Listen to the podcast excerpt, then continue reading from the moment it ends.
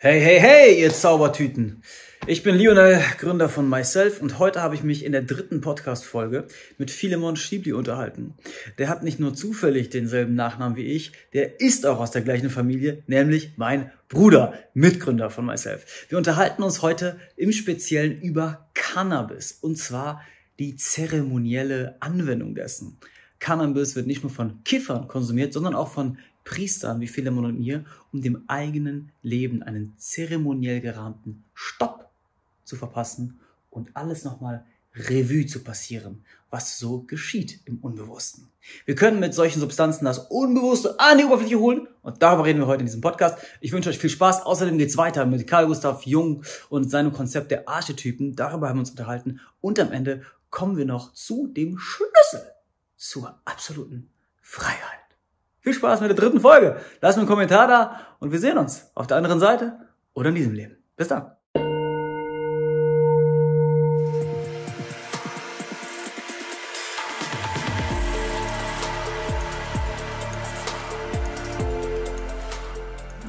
Warst du heute Morgen in der Tonne? Nee. Ne? Nee. Fühlst du dich jetzt anders, wenn du ohne Eistonne in den Tag startest? Nee. Bisschen vielleicht.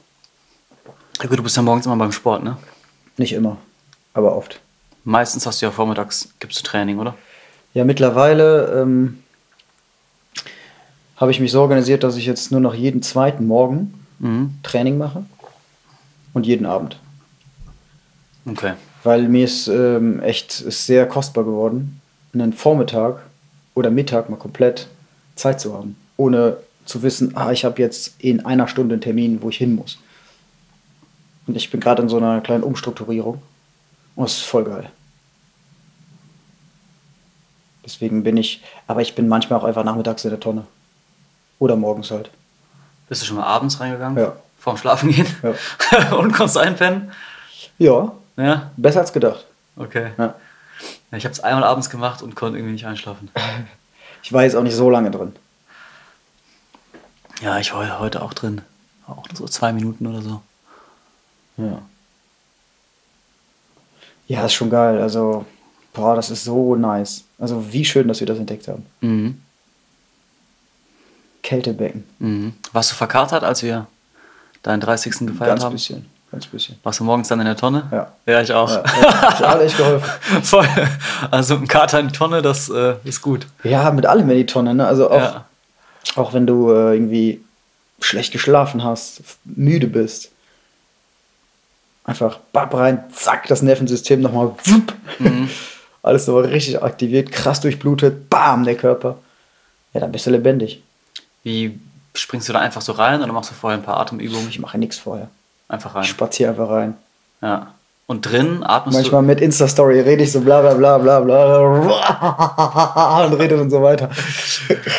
du. Hast jetzt schon äh, ein paar Leuten und ein paar Mal mir auch von deiner Cannabis-Zeremonie erzählt. Oh ja. Ich würde gerne mal den Podcast beginnen mit deinem Wissen und deiner, vor allem deinem Erfahrungsschatz über Weed-Konsum. Also wie konsumierst du Weed in deinem Leben? Du bist super produktiv, du bist super aktiv. Das würde man gar nicht von einem Kiffer meinen. Hm. Wie benutzt du diese Pflanze, um ein schöneres Leben zu haben? Und, und was unterscheidet deine Art, damit umzugehen, ähm, von der herkömmlichen Art, damit umzugehen? Oder auch die Art, wie wir damit äh, aufgewachsen sind? Nämlich Joints drehen und ballern. Ja, ja. Für mich ist Cannabis-Rauchen ein Meditationsbooster. Und du sagst auch gerne Cannabis, ne? Und nicht Weed, irgendwie. Ja, Cannabis, genau. das ist für mich ein kleines Reframing. Ja, aber das ist interessant. Ich war vorgestern bei einem Kumpel und der nennt das konsequent Maria. Okay, ja, verstehe ich. Der sagt, ich gehe mit Maria tanzen. Ja, ja. Okay, Cannabis. Oder Mary Jane. Ja, ich sag gerne Cannabis, weil auch das für mich ein Begriff war, den ich früher nicht genutzt habe. Ich habe halt Weed, Gras, Mhm. Gibbet, Kiffen, Spliff. Spliff, ja. Tüte. Dubi, Dübel. Aber äh, Cannabis ist halt, also geht auch besser von der Zunge als Marihuana. Mhm. Und äh, die Art, wie ich das gebrauche, ist tatsächlich meditativ halt.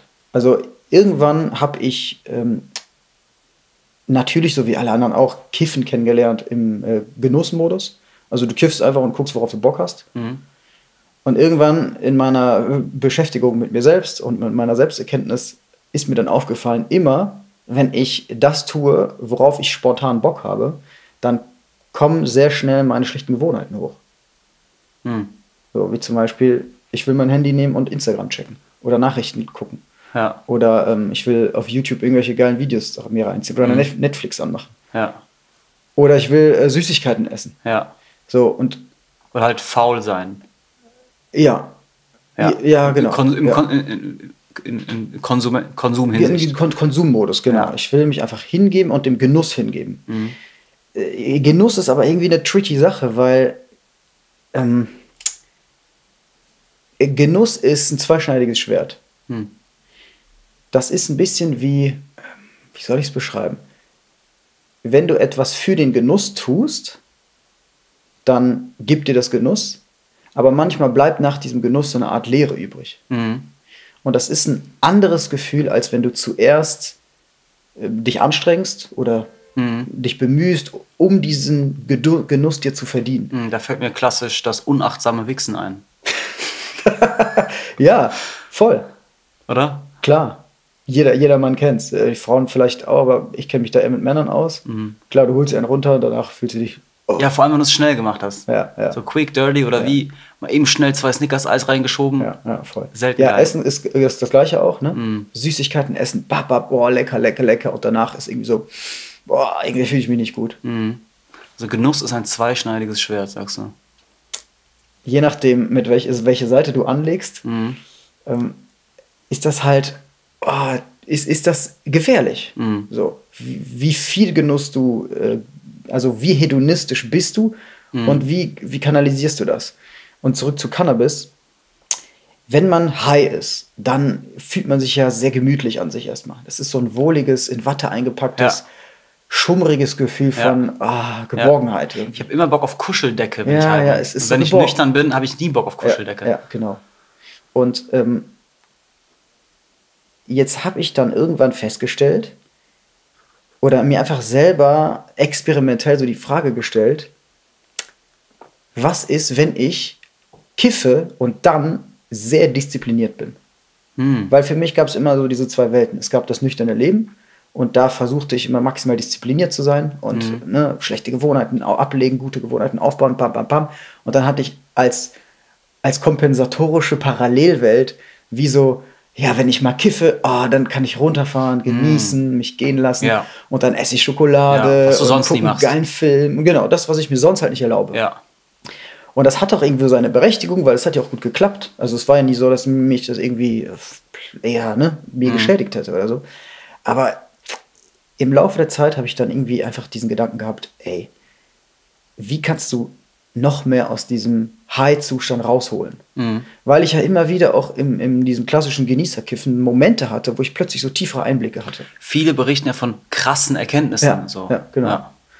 Ähm, aber die kommen dann so spontan auf und die Ja. werden oft dann wieder so verdrängt durch das, was du gerade machst. Ja, und, und vor allem dieser Konsummodus, also auch. Medienkonsum und, und. Süßigkeiten und was auch immer, der, der betäubt dich ja voll. Hast du auch schon öfter erlebt, wie Leute ihre eigenen High-Gedanken später irgendwie vor sich selber lächerlich machen? Ja, klar. Und das fand ich immer so ein bisschen verletzend und ich weiß gar nicht warum. Ja, ja. Weil ich so, boah, ich war voll high und dann habe ich, hab ich voll gecheckt, dass das Universum eins ist mit mir. Und ich so, ja, Bitch. Wie krass ist das bitte? und dann wird das wieder so wegge... Ja, ja, total. Aber ähm, okay. Und dann hast du weitergearbeitet. Und dann habe ich, ähm,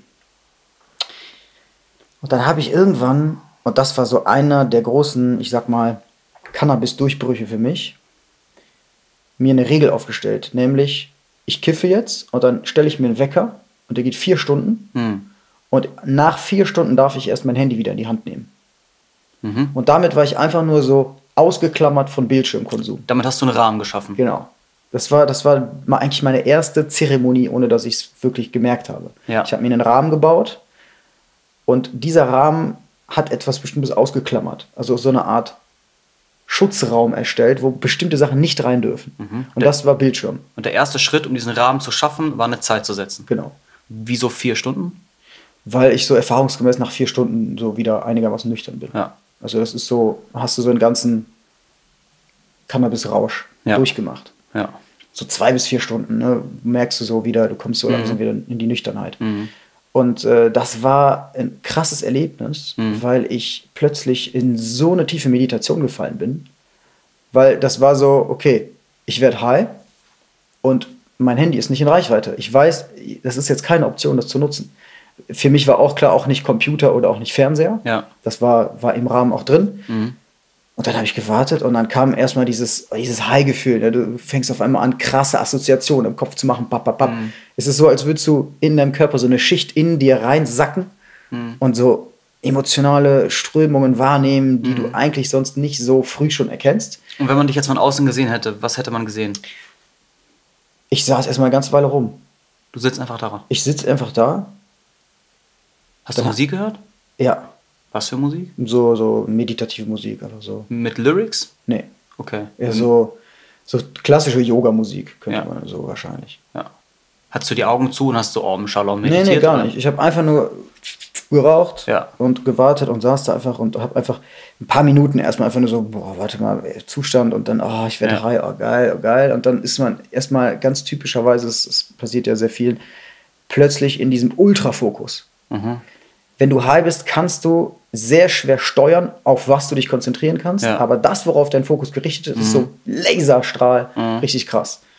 Und viele finden das verwirrend, weil die gerne selber lenken, wo- woran die denken. Aber wenn man sich einfach mal darauf einlässt, Mhm. dann ist es eine unglaubliche Achtsamkeit, weil du so konzentriert bist. Mhm. Aber nicht in Kontrolle. Genau. Du bist einfach, du versenkst dich in das Subjekt deiner Wahrnehmung sozusagen. In das Subjekt deiner Wahrnehmung. Also, also ja, in, in deine Wahrnehmung hinein. Du, du, du verschwimmst einfach mit deiner eigenen Wahrnehmung so. und das ist nicht verschallert, verballert, weird. Überhaupt nicht. Es war eher ein Gefühl von besonderer, besonderer Klarheit. Weil ich plötzlich diese, dieses Gefühl, also mir war viel klarer, was fühle ich gerade wirklich Hm. und wie fühlt sich mein Körper auch an. Du hast dich nicht manipuliert und anders, komisch oder so gefühlt. Nee, ganz im Gegenteil. Hast du dich wahrhaftig gefühlt oder so, dass es da gerade ähm, Sehr dass echt. es stimmt? Ja. Ja. voll. Genau. Nicht jetzt in eine Fantasiewelt katapultiert. Ich finde, so hat man uns Kiffen als Jugendliche so erklärt. Ja, ja, voll. Du, du, du, Rausch ist quasi eine, eine Flucht, das ist quasi eine Parallelwelt. Mhm. Äh, aber du hast es so nicht. Mhm. Nee, überhaupt nicht. Also, äh, das glaube ich auch grundsätzlich nicht, auch jetzt aus der nüchternen Perspektive, dass dieses High-Sein, ähm, also klar, man kann sich immer in, irgendwelche illusorischen Welten verlaufen, aber grundsätzlich bringt das eher das, was eine Schicht tiefer ist, einfach an die Oberfläche. Oder anders gesagt, du sagst so ein bisschen eine Schicht tiefer und nimmst dich auf einer tieferen Ebene selbst wahr und erfährst dich auf einer tieferen Ebene. Und das ist auch stark körperlich bei mir. Äh, Ich habe dann angefangen, mich ganz intuitiv einfach so ein bisschen zu, zu bewegen, zu strecken, zu stretchen, so die Gelenke so zu bewegen, wo ich merke, ah, da ist vielleicht so eine kleine Blockade oder so ein paar Positionen einzunehmen. Und dann habe ich auf einmal so eine, so eine richtig krasse Lebendigkeit gefühlt. Bin dann rausgegangen, obwohl es voll am Regnen war und recht kalt war. Aber ich hatte voll Bock auf so das Leben zu spüren. Ne, Ich war weg von jeglicher hypnotischer Bildschirminflation meiner Gedankenwelt, sondern ich war so richtig im Hier und Jetzt, so klischeehaft das klingt. Da bin ich rausgegangen, äh, bin, bin durch den Park gelaufen und war richtig fasziniert von diesem Freiheitsgefühl. Mhm. Weil ich war einfach, es war, als hätte ich mich so von Ketten losgerissen. Mhm. Und diese Ketten waren nämlich gerade diese, ähm, diese negativen Loops von schlechten Gewohnheiten. Wenn du, wenn du dich hinsetzt, egal ob, ob, ob Substanz oder nicht, du setzt dich hin und du wartest. Du wirst feststellen, es kommen Impulse hoch. Und die Impulse, die hochkommen, sind sehr schnell Gewohnheiten, die du etabliert hast. Ob das der Griff zum Handy ist oder ob das der Griff zum Snickers ist oder, oder, oder. Ne? Das sind aber das, was sie halt oft machen. Und auch das oft, was wir machen, um uns abzulenken vor der Stille, die wir nicht unbedingt so gerne ertragen vielleicht, weil die uns konfrontiert. Es sei denn, wir haben da viel Praxis drin, dann kann man das auch voll genießen und so. Jedenfalls ähm, war das für mich ein großer Durchbruch. Und dann habe ich äh, das Gefühl gehabt, okay, ich bin echt auf eine Goldader gestoßen und ich will das mal ein bisschen ausbauen. Wann war das? Vor ein, zwei Jahren. Mhm. Ich glaube, das war in der Lockdown-Zeit. Im allerersten Lockdown, 2000, Mhm. Ende 2019 vielleicht. Ja, so das Kiffen Vielleicht mal, auch schon noch einen Ticken früher sogar. das Kiffen mal zeremoniell designt Genau. und nicht in einem Konsum-Erholungsgenuss-Frame. Genau, genau. Und, und da kam für mich die Erkenntnis hoch, ey, du kannst kiffen, du kannst Marihuana, Cannabis als Tool benutzen. Als, als Werkzeug, um an dir zu arbeiten, wobei das klingt so ein bisschen nach Anstrengung, aber wo, um dich richtig effektiv zu erholen. Mhm. Genauso wie ein Eisbad. Es erholt dich ja auch voll. Mhm. Aber heißt jetzt nicht, dass es purer Genuss ist. Ja. Und dann habe ich angefangen zu meditieren auf Cannabis. Das erfordert aber eine Menge Disziplin, weil für viele ist es ja eh schon schwer, eine halbe Stunde da zu sitzen und nichts zu tun. Jetzt mach das mal high. Wenn die ganzen, boah, du, das wäre jetzt geil und das wäre jetzt nice und boah, das wäre jetzt lecker und donk, donk, donk, donk. Und das musst du alles so radikal von Anfang an sagen, nein, Also du bist übelst high und isst nichts. nee. Das ist so eine Art, also mittlerweile, jetzt habe ich ja viel so geforscht und ausprobiert und geguckt. Während der ganzen Zeremonie, Cannabis-Zeremonie, isst du nichts. Nee. Nee. Ich trinke nur Tee oder Wasser. Und in der Regel Tee. Weil ich mache mir, das ist ja auch Teil der Zeremonie. Also jetzt ist eine typische Zeremonie, die ich für mich alleine mache, ist, ich habe meinen Platz, ich setze mich auf den Boden, auf mein Meditationskissen. Ich habe eine Kanne Tee heiß gemacht. Ich habe meinen Vaporizer, ich habe eine Klangschale. Du kiffst im Vaporizer. Ja. Ja. Ja, ja, viel lieber. Also ich bin jetzt nicht kategorisch gegen Joints oder so, Ja. aber ich persönlich mag es nicht so gerne, wenn ich Rauch in der Lunge habe, weil das ist so ein kleines Vergiftungsgefühl. Tabak kann ich sowieso nicht ausstehen. Und deswegen ist Vaporizer, das fühlt sich so am cleansten an. Aber klar, wenn du sagst, ey, lass mal einen Joint rauchen, ich bin da jetzt nicht Etipetete. Ich muss gerade lachen, weil du meintest ja mal, du verläufst dich schnell, ne? Du kannst dich nicht so Ja, gut orientieren. Und Tabak ist die Pflanze, die die Indianer nutzen, um sich im Dschungel zu orientieren. Und du kannst so, ich kann Tabak nicht leiden. Das passt. Das passt. Voll. Ja, vielleicht muss ich mal ein bisschen Tabak rauchen. Ja, aber wir müssten halt den Urtabak rauchen und wir Ja. müssten mal eine Tabakzeremonie bekommen. Ja, gerne. Ja. Vielleicht kann man den auch kauen oder ich würde auch gerne mal an dieser Pflanze, weil ich habe das Gefühl, die Pflanze hat auch einiges zu bieten, aber so einen Lucky Strike anmachen, hast du irgendwie nichts. Nee. Naja, das ist nichts, äh, nichts, Nee, nicht nee. so richtig. Kippen, das ist, das ist. Da lernt man kaum was von. Ja. Aber man hat das Gefühl, da könnte was hinter sein. Ja. Also zurück zu deiner, ähm, deinem Movement, deiner Cannabis-Zeremonie. Ja. Mit der Zeit hast du es weiterentwickelt und jetzt hast du so eine Art mh, festes Schemata nach dem. Genau. Die geht in der Regel so zwei bis vier Stunden. Und also wenn ich das alleine mache, dann habe ich mein Handy parat und das ist eigentlich nur mein, mein Mischpult. Ich habe eine Box an mit meditativer Musik. Mhm. Ähm, zwischendurch mache ich die aus, um mit der Klangschale zu arbeiten. Aber sonst läuft im Hintergrund einfach so leise, so, so meditative Mucke. Und dann lege ich los. Ich rauche, also ich, ich vape und warte da. Dann, dann, wenn ich so merke, okay, jetzt langsam kommt die Wirkung, dann mache ich einmal Klangschale. Bing! Vorher Mucke aus. Ja, genau. Immer, Klangschale. Bei Klangschale immer Mucke aus. Mucke aus, Klangschale, sitze ich da und im Verklingen des Tones der Klangschale merke ich so, mein High-Level geht gerade hoch. Und das ist so der erste Katapult, der mich losschickt. Und dann, wenn es wieder aus ist, dann mache ich so ganz unauffällig dick, dick, dick wieder so ein bisschen Musik an. Und dann starte ich in diesen Rausch. Wie, das ist wie so, eine, wie, wie so eine Fantasiereise, wie so eine Traumreise. Aber nicht geführt, sondern von Cannabis gepusht. Und, und dann meditiere ich und ich sitze einfach da und dann warte ich einfach erstmal und schaue, was mit mir passiert. Und meistens habe ich dann eine Phase, wo ich so äh, ganz intensive Selbstreflexion durchlaufe, äh, wo ich so eine, eine kleine Gefühlsachterbahn auch durchgehe und dann so, so wie so mein, mein Leben scanne.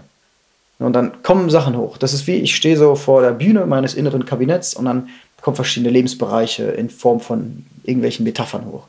Und dann die Beziehung zur Familie und ah, da fühle ich so richtig rein. Und dann meine, meine Geschäftspartner, da fühle ich so richtig rein. Meine berufliche Zukunft, da fühle ich rein. Meine Gesundheit, da fühle ich rein. Und ich merke, wie gut ich auf Cannabis mich in Sachen so reinfühlen kann. Nüchtern kann ich mich super in Sachen reindenken. So, ne? Kein Problem. Könnte man für konzeptionellere Menschen sagen, du beschäftigst dich dann mit deinen Anteilen oder deine, Ja, klar. Ja. Voll. Ja. deine Anteile begegnen dir Ja. und du kannst, du hast einen guten Zugang, einen guten Kontakt zu deinen Anteilen. Ja, einen richtig guten Zugang.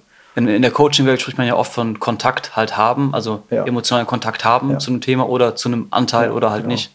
Die, die emo einzelnen Emotionen sind einfach leichter zugänglich. Ja. Das ist wie so eine Art wie so Rohre oder Kanäle, die sind einfach größer, als wären deine Gefäße geweitet. Ja. Deine emotionalen Gefäße sind einfach weiter und du kannst schneller rein und raus. Ja. Und, und das ist wie so eine Art, ja, das ist wie so eine, eine Reinigung gleichzeitig. Und was mir ganz wichtig ist, ist, ich lenke meine Aufmerksamkeit nicht. Das ist super wichtig. Ich versuche nicht an irgendwas Konkretes zu denken. Das ist wie, ich mache ein passives Brainstorming. Ich schaue einfach, welche Impulse zeigen sich. Und sobald mein Fokus shiftet, ich gehe sofort Ist mit. völlig okay. Also, Du bist ja. nicht das ist- ergebnisorientiert. Überhaupt nicht. Ja. Du beschäftigst dich mit einer Sache und, und willst nicht dar ja. daran rumknabbern, Ja, bis es voll. ein Ergebnis gibt. Und da, das erfordert auch ein bisschen Übung, weil es gibt öfter Momente, da hatte ich plötzlich so einen geilen Einfall zu einem Thema. Bumm. Ah, dann Und willst war du das so, notieren. oh, geil. Und dann will ich es aufschreiben und teilweise schreibe ich mir das sogar auf. Aber Mhm. das ist nur um, okay, ich schreibe es auf, um das so quasi zu archivieren, Mhm. Um mich gedanklich nicht mehr weiter damit zu beschäftigen. Weil du, wenn du, wenn du high bist, dann bist du im Flow. Und der Flow ist heilig. Und der Flow regiert. Der Mhm. führt dich. Und sobald du abweichst vom Flow, dann, ah, dann gibt es wieder Kampf zwischen Verstand, Emotion, Kognition, bep, bep, bep, und, äh, dann ist alles so stiff. Und dann, dann fließt du nicht mehr. Aber die Aufgabe ist auf jeden Fall komplett nicht die Aufmerksamkeit lenken. Und dann guckst du, was passiert. Und dann kommen die spontanen Impulse. Und dann irgendwann, ich, ich hatte auch mal eine Zeremonie, da saß ich vier Stunden lang einfach nur auf der Stelle. Zwischendurch habe ich meine Beine lang gemacht, weil die Knie weh taten und saß wieder. Vier Stunden, ich war einfach so tief im Tunnel. Es war unglaublich. Äh, Einfach so eine richtige vier Stunden High. Und dann nach vier Stunden war ich wieder nüchtern und war so, wow, boah, jetzt habe ich, jetzt ich Bock zu arbeiten. So, jetzt habe ich Bock auf, auf, auf Dinge machen, weil ich so krass erholt. Es war unglaublich. Aber es erfordert halt die Disziplin, auch nichts zu tun. Manchmal bewege ich mich dann, mache ein bisschen Yoga, ähm, ma- mache manchmal, was auch voll geil ist, so äh, Atemübungen zwischendurch. Einfach spontan. Du sitzt da und dann fängst du an zu atmen, atmen, atmen. Dann halte ich die Luft an, solange ich kann. Ähm, und und das, das bringt so, so neue äh, Nuancen in diesen High-Rausch rein. So. Super, super geil. Ja, und dann trinke ich Tee und auch dieses achtsame Tee trinken, das, was man von Teezeremonien kennt, das ist so geil. Dieses, du nimmst dir einen Tee und du bist voll high, weißt du? Du riechst, nimmst diesen Duft auf und, und alles ist ja intensiver. Du bist so richtig, boah, krass, dann gehst du so ganz, ganz langsam. Und du hast einfach eine Geschmacksexplosion in deinem Mund und äh, dadurch in deinem, das ist ein Neuronenfeuerwerk. Mhm. Und es ist so was von faszinierend. Mhm. Ja, und so, so, das ist für mich Kiffen geworden. Kommt da Langeweile auch auf? Nee. Weit weg von Langeweile. Ja. Glaube ich noch nie erlebt in, in dem Kontext. Würdest du Cannabis als Lehrer bezeichnen? Ja. Inwiefern unterscheidet sich dann Cannabis als Lehrer vom Pilz als Lehrer? Hm. Ja, wahrscheinlich so wie ein Geschichtslehrer sich unterscheidet von einem Englischlehrer. Mhm. Ist irgendwie ein anderes Fach. Mhm. Was lernst Gleiche, gleiche Schule, andere Fächer. Was für, was für ein Fach ist dann eine Cannabis-Zeremonie? Cannabis ist, ähm, ich würde sagen, ein bisschen, ist eher so Grundschule. Es ist ein bisschen sanfter, die Prüfungen sind nicht so hart, die, Noten, die Noten sind nicht so streng. es, gibt nur so, es gibt nur drei Noten, nicht Ja, 20. genau, genau. Der, der Pilzlehrer ist viel strenger. So. Ja. Der, der zeigt, also, ja, da kannst du auch sitzen bleiben, so, weißt du? Ja. Bei der Cannabis-Lehrer ist es eher so eine, das ist so die nette Lehrerin aus der Grundschule oder, Ja. oder Vorschulkindergarten. So. Ja. Das ist so sehr, sehr wohlwollend und du kannst kaum was falsch machen. Ja. Sondern es ist eher wie so eine, so ein Montessori-Kindergarten. So eine Wal Waldorfschule ist das. So, und, äh, und, und die Pilz, äh, Pilzlehrer, das ist, das ist schon eher so eine, so eine hochbegabten Akademie. So. Da ist so, Ja. wobei es auch da sehr liebevolle und fürsorgliche ähm, Fächer gibt, so in der Ja. Pilzakademie. Aber, aber es ist auch, ähm, die, die Pilzerfahrung geht viel tiefer und ist so, die rüttelt noch viel mehr an deiner Substanz. Auf Cannabis, das ist einfach so, ne, wenn du im Fahrstuhl so runtertauchen kannst, ist so, Cannabis geht so eine Etage runter und Pilz geht so fünf Etagen runter. Mhm. Deswegen finde ich auch, und das habe ich jetzt auch bei ein paar Menschen schon gemacht, eine Cannabis-Zeremonie als Vorbereitung für eine Pilzzeremonie Mhm. hat sich als, als super äh, wirksam herausgestellt. Mhm. Also als, als Vorbereitung, weil ähnlicher Prozess und ähm, ja, das ist wie so eine Light-Version von dem, was dann wirklich kommt. Mhm. Voll, voll geil. Also wie gesagt, ich habe auch schon ein paar Mal mit, mit einer anderen Person eine Cannabis-Zeremonie gemacht, so im Zweierkontext. Mhm. Ich nehme das auch so ein bisschen in mein Portfolio auf, jetzt mehr und mehr, ähm, einfach um, um das anzubieten. Da läuft das ein bisschen anders. Da ist es eher so, dass wir die Zeremonie genau gleich starten, eine Klangschale, wir meditieren, wir werden high dabei. Und irgendwann, und das entscheide ich dann selber, haue ich die Klangschale wieder an.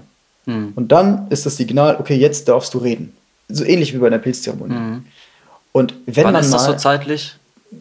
Nach einer Stunde? ja, so halbe Stunde bis Stunde oder Ja. kann auch mal anderthalb sein, das, das kommt so ein Also bisschen. ihr smoked das Weed, ihr wartet eine Stunde und dann fängt, fangt ihr es an zu sprechen. Ja.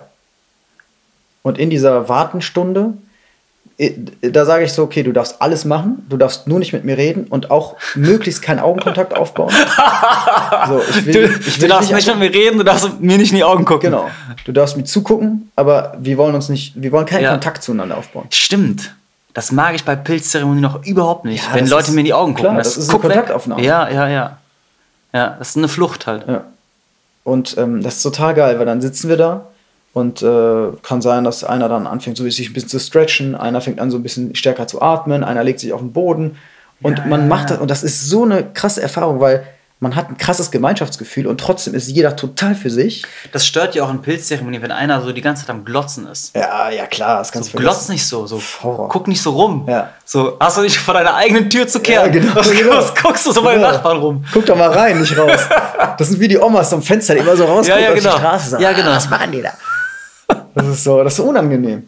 Das ist echt unangenehm. Das ist einfach und auch unangebracht. Dafür sind wir nicht hier. Man wird so sensibel auf Pilz, dass schon ein, ein Blick einfach unangenehm sein voll, kann. Voll. Und du kennst ja auch äh, von Pilzzeremonien bei einer Cannabis-Zeremonie ähnlich. Wenn die Klangschale wieder geläutet hat und äh, man darf wieder reden, dann sind die Gespräche sofort geil. Ja. Weil es gibt nicht dieses, na, wie geht's, ja, und man, man muss sich so langsam so eingrooven auf ein vernünftiges Gespräch und dann irgendwie so Mhm. Ja. ein Thema finden, sondern beide oder alle, die dabei waren, haben gerade so viel erlebt und sind so in Kontakt mit ihren eigenen Emotionen und, und, und Gedanken gekommen, Mhm. dass sie direkt ein paar Nuggets haben, weißt du? Du hast direkt so, du kommst aus einer, einer ergreifenden Erfahrung gerade. Mhm. Und, und das miteinander dann zu teilen, ist, ist voll interessant und voll schön. Also, ich bin, ich bin ein richtiger Vorreiter für, für Cannabis-Zeremonien und äh, ich finde es auch eine super schöne Kombination mit Pilz. Also, äh, jetzt nicht gleichzeitig, aber so als Vorbereitung oder Nachbereitung. Auch zur Integration äh, habe ich das schon öfter gemacht. Super. Mhm. Ne, du kannst einfach, das ist wie auf einer, bei einer Cannabis-Zeremonie kannst du noch mal wie so eine Art Rückblick und Zusammenfassung von deinem letzten Pilztrip durchlaufen. So, das ist der Hammer. Es, ist, es ist einfach nur geil. Ja, und äh, was ich jetzt auch schon von den Leuten erfahren habe, die das mit mir gemacht haben und auch an mir selber natürlich, du bist am nächsten Tag nicht so verklatscht. Mhm. Du machst eine Cannabis-Zeremonie, du gehst schlafen, schläfst lange und gut. Mhm. Am nächsten Tag, du bist einfach frisch und erholt und mental klar und alles geil. Mhm. So, du bist gar nicht so dieses, kommst nicht aus dem Bett, kannst dich nicht konzentrieren, so. Kein Problem. Woran liegt das dann, dass oft Leute, die Joints rauchen, am nächsten Tag so platt sind? Meine Vermutung ist halt ähm, diese Konsumhaltung. Mhm. Das ist dieses sich zu schallern mit Reizen. Mhm. Das, das macht dich ja eh schon träge. Mhm. Auch, auch ohne Weed. Und im Weed, wo du, wo du deine, wo deine Gefühle, deine Gefühlgefäße sich nochmal erweitern, da kannst du einfach noch mehr Scheiße darunter schicken. so. Da bist du noch verklatschter, ist Ja, doch klar. ja, ja. Ist aber aufgrund der sechs, sieben Stunden Bildschirmkonsum Ja, und voll. Aber Schlechtes Essen. rauch mal ein und dann bist du vier Stunden in Selbstbeherrschung, meditativ und, und fokussierst Mhm. dich nur auf deinen Geist. Dein Geist ist clean danach. Mhm. Du bist einfach. Das klingt echt gut. ja, ist super. Und vor allem, ey, Ich habe es mir schon ein paar Mal vorgenommen, aber ich habe jedes Mal wieder gegessen. ja, du, du wolltest gerade sagen, das weil ist, ich diesen bisher mir diesen Rahmen noch nie so richtig gesetzt Ja, habe. ja. Es ist so, okay, ich smoke mal ein und dann mache ich mal wie viele mal und ich esse dann mal nichts und so. Ja, okay, fuck, mache ich nächstes Mal. ja, voll. Aber das, das war für mich, also neben Medienkonsum ist das Nicht-Essen der zweite große Pfeiler und das ist so ein Gamechanger. Weil das ist, Macht echt wir Sinn. kennen das ja alle. Das Maß der Belohnung ist immer im gleichen Ausmaß mit der Versuchung. Mhm. Jetzt, je verlockender etwas ist, desto belohnender ist es, wenn du der Versuchung widerstehst. Und high zu sein und einem leckeren Bissen Schokolade zu widerstehen, für mich, das ist echt eine Errungenschaft. Und wenn man über diese Schwelle des Appetits mal hinausgegangen ist, und das ist in, den, in der ersten, keine Ahnung, Viertelstunde bis halbe Stunde, Ja, das geht irgendwann weg, ne? klar, das geht weg. Vor allem, wenn du, wenn du nicht in diesen Modus kommst. Ja. Wenn du am Instagram scrollen bist, dann bleibt der Appetit. Weil dann bist du in diesem, äh, gebt mir, gebt mir, gebt mir hedonistischen Genießer, so Schlemmmodus. Aber wenn du da sitzt und egal was kommt, ich gehe einfach nur mit dem Flow und ich lasse mich nicht ablenken. Ja. Ich halte die Stellung. Ja. Ja, dann ist es nach 10 Minuten gegessen. Dann, dann hast du keinen Hunger mehr. Und nach der Zeremonie feierst du aber. Ja. Da frisst du auch wieder. Ja. Da gibt es dann Schokolade. Ja, aber dann ist auch dieser, dieses Craving gar nicht mehr so da. Meistens habe ich mir dann vor so ein fettes Curry gekocht oder so. Und dann, Vor der Zeremonie. ja, und dann, das bleibt dann lange warm, so. Schön Reiskocher. Und dann, äh, dann kannst du nachher schön essen. Und das ist dann richtiger Genuss. Geil. Ja, Und kannst auch ruhig dann ein bisschen Schokolade essen und so oder auch viel, wenn du Bock hast. Aber das ist dann so nach dem Rausch. ja, ja, klar. Nach dem, wenn dann kommst du wieder raus aus der Zeremonie und dann ist, bist du wieder, mach was du willst. So. Mhm. Ja. Aber dieser, dieser Rahmen, und das ist das, warum, also warum wir auch in der Gesellschaft, wir brauchen Zeremonien. Mhm. Wir haben verlernt, wir haben nicht mehr gecheckt, was das ist. Wir, wir kapieren das nicht. Mhm. Weil, wir, weil wir einfach so das Heilige mit dem Profanen vermischt haben. Ah, scheiß auf alles, komm. Ja. Ähm, in unserer Revolution, die auch irgendwo vielleicht wichtig war, ähm, sich nicht alles, äh, nicht alles zu glauben, was man gesagt bekommt. Du sprichst von der Aufklärung. Ja, ja, genau. Auch im weiteren Sinne die Aufklärung. Ne? Also, ähm, das hat natürlich seinen Platz, aber diesen einen Rahmen zu setzen und den heilig zu sprechen, Mhm. also, das ist echt selten geworden. Ich muss gerade dran denken, dass auch Arbeit eine Zeremonie sein kann. Ja, ja, alles, alles kann ja eine Zeremonie sein. Es ist ja nur eine Haltungsfrage.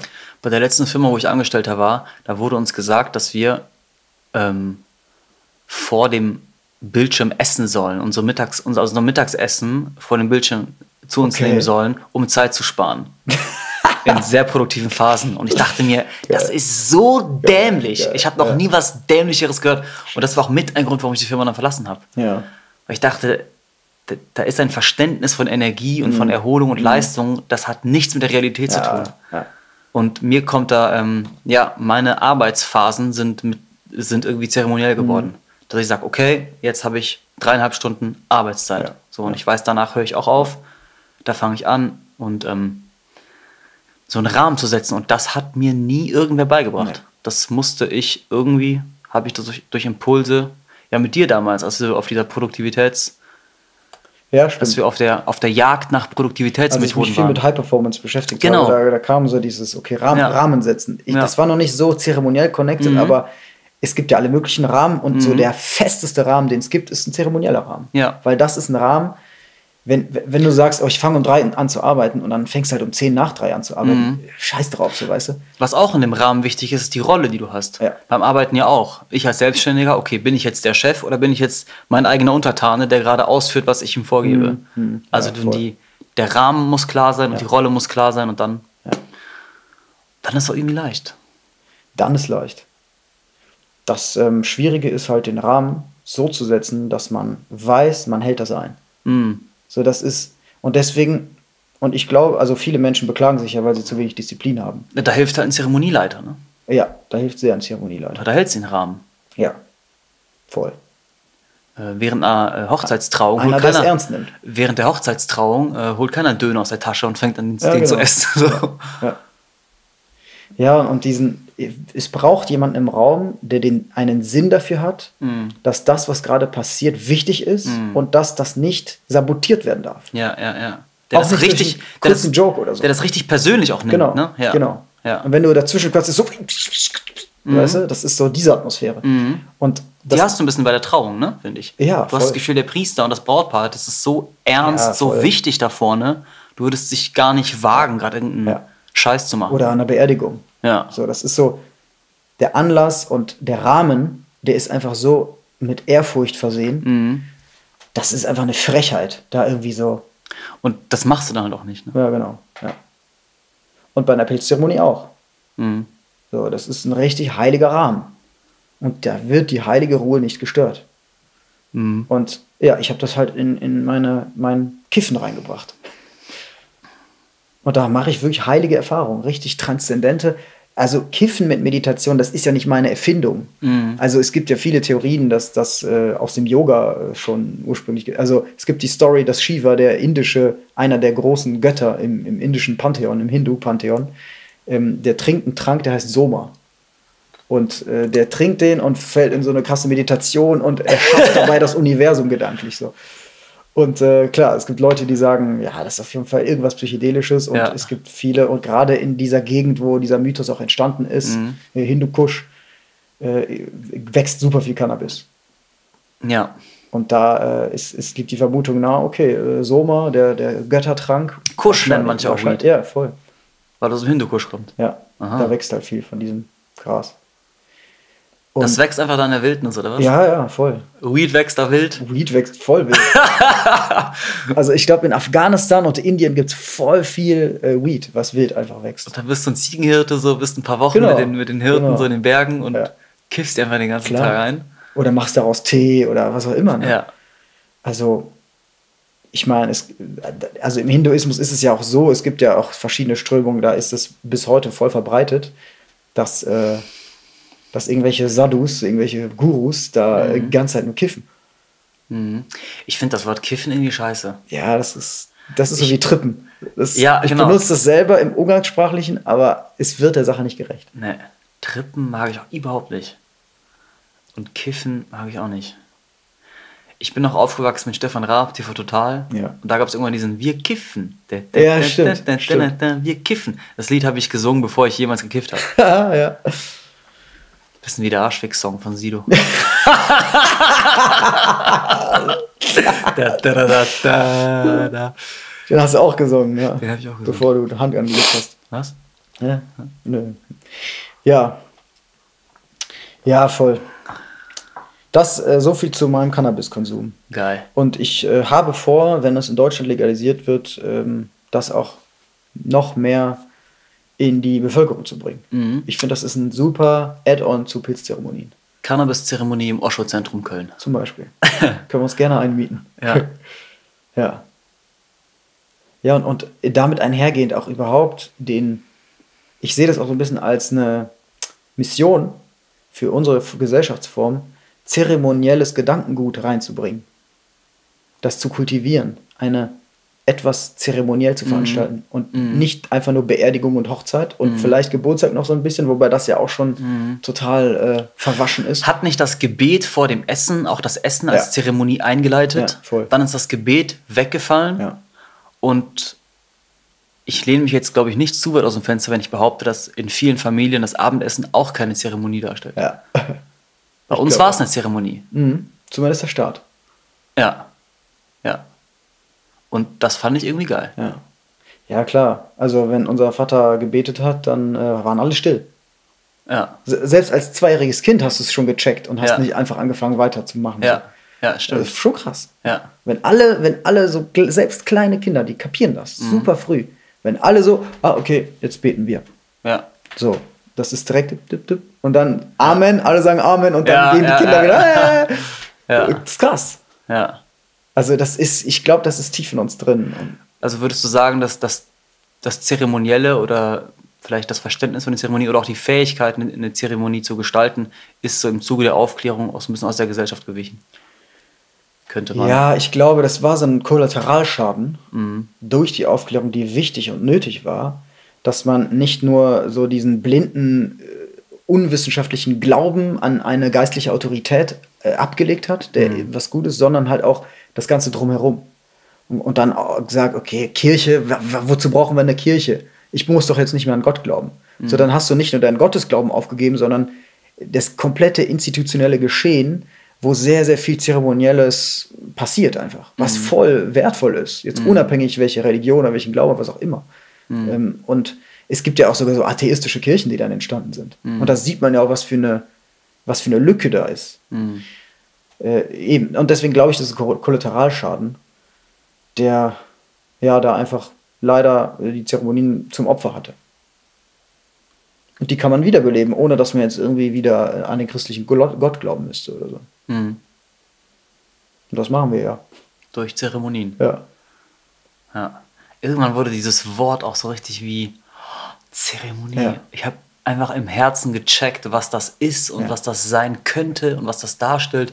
Und du brauchst ja gar nicht so viele Zeremonien, um befriedigt zu sein irgendwie. Ne? Dann kannst du wieder im Alltäglichen und Profan so rum, rumschwimmen, wenn du einfach nur ab und zu diese Zeremonie hast. Ja, voll. Und es ist, ich finde, es ist die Erinnerung, auch im profanen Alltag, du hast dann immer wieder im Kopf die Erinnerung an dieses, an diesen zeremoniellen Moment und du bringst den mit. Und im Laufe der Zeit, das ist jetzt meine persönliche Erfahrung, wird auch der Alltag mehr und mehr zeremoniell. Weil du immer mehr so einzelne Momente hast, wo du kurz innehältst und gerade mal so in den, in den, in den achtsamen Modus wechselst. So in diesen, okay, warte mal. Ich bin hier gerade und mache eine menschliche Erfahrung in diesem einen Moment. Interessant. Und weiter geht's. So. Und der Alltag, tak, tak, tak, tak. Und je öfter diese Momente kommen, äh, desto mehr wird alles so eingewickelt in so ein magisches Etwas, was, was dann alles so ein bisschen zeremoniell werden lässt. Das ist so meine, was ich so festgestellt habe im Laufe der Zeit. Aber ja, um so explizit eine richtige Zeremonie zu machen, ach, das ist so wertvoll, das ist so schön. Und dieses Gefühl der Heiligkeit, ich, ich glaube, viele kennen das gar nicht. Das muss man auch irgendwo lernen. Ne? Das muss man, Ja, ja klar, wie alles. Wie, ja, wie alles. ja. Das Heilige, das ist kaum zu beschreiben, so was es ist. Und vor allem, wenn das nicht an, an einen Glauben gekoppelt ist, an eine Religion gekoppelt ist. Aber man sagt das, ja, das ist mir heilig. Dir ist nichts heilig. Mein Auto ist mir heilig. Ja. Und wenn du die Cannabis-Zeremonien gibst in Köln äh, bald und wenn vermehrt Menschen lernen, Zeremonien zu machen in ihrem, in ihrem Leben, sich selber lernen, sich selber zeremonielle Rahmen zu basteln für, für, für sich, ihre Beziehungen, ihre Familien, was glaubst du, würde dadurch entstehen? Oder was würde dadurch anders werden? Oder was würde dadurch ermöglicht? Ich glaube, dass die Leute ausgeglichener werden. Einfach insgesamt. Wir leben ja schon in einer Zeit, die sehr schnell läuft. Das höre ich immer wieder von Leuten, dass alles viel zu schnell passiert. Und das ist auch der Grund, warum viele zum Beispiel kiffen, um ein bisschen Tempo rauszunehmen. Und wenn man das für sich nutzt, auf gesunde Weise, dann kann man in diesem schnellen Rhythmus der modernen Zeit, glaube ich, besser mit dem Tempo umgehen. Weil man sich jederzeit oder regelmäßig wieder rauszieht und jenseits von Zeit und Raum ein bisschen äh, verweilt. Ich finde, so eine Zeremonie bringt einen so zur Inhaltsangabe des Buchs. Ja, Dann hast du wieder so ein bisschen Übersicht über die Kapitel, okay, und Ja, dann genau. äh, wieder ab in den Roman. genau, voll. Ja. Du kriegst so ein bisschen Distanz zu, zu dir selber gewissermaßen. Ne? Äh, Das ist ja irgendwie Selbstreflexion. Ne? Du spiegelst dich selber und siehst dich damit aus einer größeren Entfernung automatisch. Das ist so, also ich glaube, das wird die Leute äh, ausgeglichener machen und dadurch auch gesund, gesünder und ähm, entspannter. Mhm. Also, ja. Work-Life-Balance. Mhm. Einfach nur Balance. Was Work und Life. Und das Problem ist ja vielleicht gar nicht der Stress, sondern vielmehr, dass ähm, du so viel Stress ausschüttest in diesen Situationen. Oder dass du so viel Stress erlebst, dass so viel Stress verursacht wird von deinem Körper in der Situation. Vielleicht, wenn du regelmäßig zeremonielle Rahmen hättest, würdest du gar nicht erst in diesen Stress kommen, weil du vielleicht das ganze Leben nicht mehr ganz so persönlich nehmen würdest. Ja. Das sind zumindest meine Reflexionen jetzt zum, zur Pilzzeremonie. Cannabis-Zeremonien kenne ich als solche einfach noch, Ja, noch nicht. es ist ähnlich. Es ist einfach noch nicht so, also das ist quasi wie Pistole und Bazooka. Wobei der Pilz die Bazooka ist. Ja, klar. Ja. Ah, ich, ich glaube auch ein Problem mit Stress ist halt, dass der Stress nicht wirklich ähm, entweichen kann. Ja. Die bauen Stress auf und dann sammelt er sich. Man kennt das ja, diesen, das Problem ist nicht Stress, sondern Dauerstress. Ein Ja. bekannter Satz. Und in so einer Zeremonie löst sich ja ganz viel Stress. Mhm. Aber wenn wir die ganze Zeit konsumieren und uns mit Reizen vollballern und ähm, ja, arbeiten und rumgrinden durchs Leben und immer, immer leicht gestresst sind, weil wir ja auch ständig äh, gucken, ob uns jemand geschrieben hat oder angerufen hat oder so oder keine Ahnung. Mhm. Ja, dann bleibt der Stress natürlich im System. Mhm. Und der ist kein Problem, wenn auf der anderen Seite der Waage regelmäßig diese. Klar, alles, alles eine Frage von Balance. Und das aus meinem, meiner High-Performance-Schule sage ich ja immer, wer krass am Hasseln ist, muss sich halt auch krass entspannen. Mhm. Und wer ein bisschen hasselt, kann sich auch ein bisschen entspannen. So, so, so, muss einfach, am Ende musst du einfach sich, mu- muss es sich die Waage halten. Mhm. Das ist zumindest mein Vorschlag an das Leben. Und wie viel Weed nimmst du oder wie, wie, ja, wie hoch konsum wie hoch ist die Dosis bei so einer Cannabis-Zeremonie? Also ich rauche vielleicht so 0,1 Gramm. Also ganz wenig. So eine kleine, Ja, einfach so ein kleines Knöllchen. ein kleines Knöllchen im Vaporizer. ja. Okay. Ich meine, dazu muss ich sagen, ich, ja, ich rauche nicht so oft. Also vielleicht kommt ein bisschen drauf an, wie viel Zeit ich dafür habe. ich müsste es eigentlich öfter tun. Ja, Aber äh, so, einmal die Woche machst du schon, ne? ja, eher so alle zwei. Alle zwei Wochen. Ja, Ja. zwei bis drei alleine. Ja. Und äh, mit anderen dann, was, was da ab und zu mal reinkommt. Aber. Mhm. Und je nachdem, wie viele Pilze ich nehme. Das, das kann das dann auch mal ersetzen. Ja. Und ähm, rauchst du dann während der Zeremonie noch weiter? Oder machst du das nur zu Beginn? Nee, nur zu Beginn. Gut rein und ja. dann, Ja, genau. ja. Ähnlich wie beim Pilz, ne? Wir haben das Nachlegen ja auch nie so Nee, richtig nee. verstanden. Ich finde das auch seltsam. Also ich finde da auch die, die Mentalität dahinter ist seltsam. Mhm. Ich will doch, also für mich ist das so, ich trete einen Prozess los. Und der Prozess, der nimmt dann seinen Lauf. Mhm. Und wenn ich dann noch was reinschiebe, Mhm. dann, bub, bub, bub, dann Ja, verändere ich den Prozess und, und überrumpel mich so ein bisschen selber. Ja. Wie in der Hälfte des Films einen neuen Film anschauen. Ja, genau, genau. Oder, oder ja, das ist so. Ich finde, das macht keinen Sinn. Das macht Sinn, wenn man irgendwie auf Alkohol oder Koks oder, oder Ecstasy einen Level hat und man will das halten und man merkt, es klingt ab und ah, ich will mich wieder hochjagen. Aber auf Weed oder auf, ähm, auf Pilzen, da geht es ja gar nicht um ein Level, Mhm. das du dann halten willst. Ja. Sondern es geht um eine Reise, um einen Prozess, den du durchlaufen musst. Ja. Und äh, von daher, du musst nur den Start haben. Ja. Und der Rest äh, bringt dich dann zurück, die ganze Heldenreise, bis du wieder da rauskommst, wo du angefangen hast. Und bist du währenddessen auch mal kreativ oder auch, auch das nicht? Also du bist jetzt nicht am Schreiben, am Reden. Du bist viel am, am ja, Meditieren. Also ich habe mittlerweile ähm, so ein paar verschiedene Designs, wie ich das persönlich mache. Mal eine Version ist, dass ich eine Zwei-Stunden-Marke habe, wo ich in den ersten zwei Stunden gar nichts mache. Also kein Bildschirm, kein Essen. Mhm. Und ab der zweiten Stunde bis zur vierten Stunde Mhm. ist Bildschirm erlaubt. Mhm. Aber nicht zum Konsumieren. Aber da Steuern. kann ich zum Beispiel äh, mir Notizen machen, Tagebuch schreiben, Tagebuch Mhm. lesen, ähm, Video aufnehmen, sowas. Mhm. So, das ist ein kreatives Schaffen für mich. Ja. Und nach der vierten Stunde darf ich essen und konsumieren. Kann ich auch, was weiß ich, ja. Dann ist die Zeremonie das auch wieder vorbei. back to normal, genau. Und endest du die auch, beendest du die Zeremonie zeremoniell? Ja, Wie? mit der Klangschale. Ja. Wobei ich das auch nicht so wichtig finde, muss ich sagen. Also, da bin ich mir noch nicht, da habe ich noch nicht eine klare Position. Auch das Essen, ne? Man beendet das Essen ja nicht nochmal mit dem Gebet. Genau, ja, ja. Keiner Also, Kultur will ich mal fast es ist mir auf jeden Fall viel wichtiger, das klar zu starten Ja. Und dann so Open End, wie man das so schön nennt. Mhm. Ähm, mal gucken, was passiert. Aber ich habe manchmal das Bedürfnis, den Prozess auch ganz bewusst abzuschließen. Das, das entsteht manchmal aber auch spontan. Mhm. Ich denke, okay, ich bin jetzt an einen Punkt angekommen, ja, ich, ich will jetzt gerne hier ein Zeichen setzen, Mhm. weil jetzt bin ich durch eine sehr interessante Phase gegangen und ich beende die jetzt hiermit. Bing! Ja. Und dann ist, ist offiziell vorbei, ne, der offizielle Teil. Ja. Ah, jetzt habe ich Bock auf eine Cannabis-Zeremonie. Ja, ja, Ja, ich habe gestern meinen Schabbat gemacht geil. und das hat mich auch daran erinnert. Ich vorgestern. ja. Nur halt ohne Substanzen. Was hast du gemacht? Ich, äh, erstmal lag ich bis, bis 2 Uhr nachmittags im Bett. Mhm. Also einfach so lang geschlafen, wie ich konnte. Okay. und Wann bist du ins Bett gegangen und Nacht? 5 Uhr morgens. Okay, okay, ja.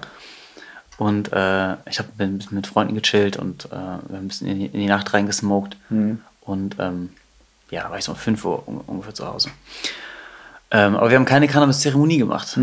Und ähm, ja, ich hätte mal echt Lust, mit denen eine Cannabis-Zeremonie zu machen. Auf jeden Fall, ich war um 5 Uhr im Bett und ich wusste, am nächsten Tag ist Schabbat.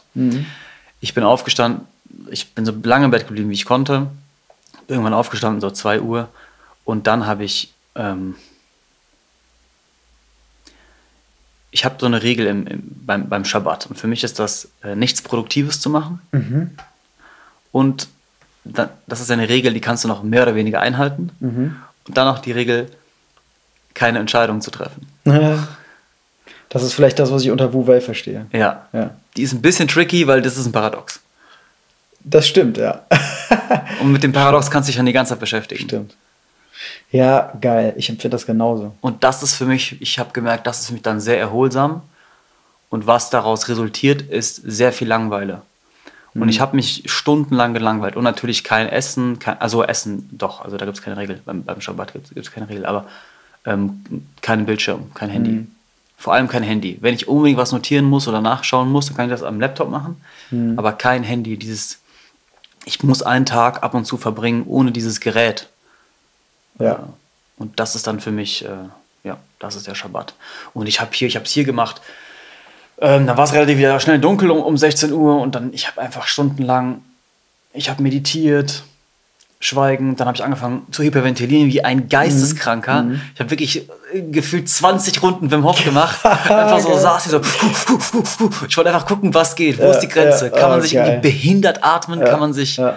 kann ich so lange die Luft? Und dann habe ich so hyperventiliert und dann so gehalten und gepresst. Kennst du ähm, ähm, progressive Muskelrelaxation? Ja. Da ist ja die Theorie, ne, du hast so eine Grundanspannung im Muskel Ja. und wenn du die, so, die Anspannung erhöhst und dann kann Ja.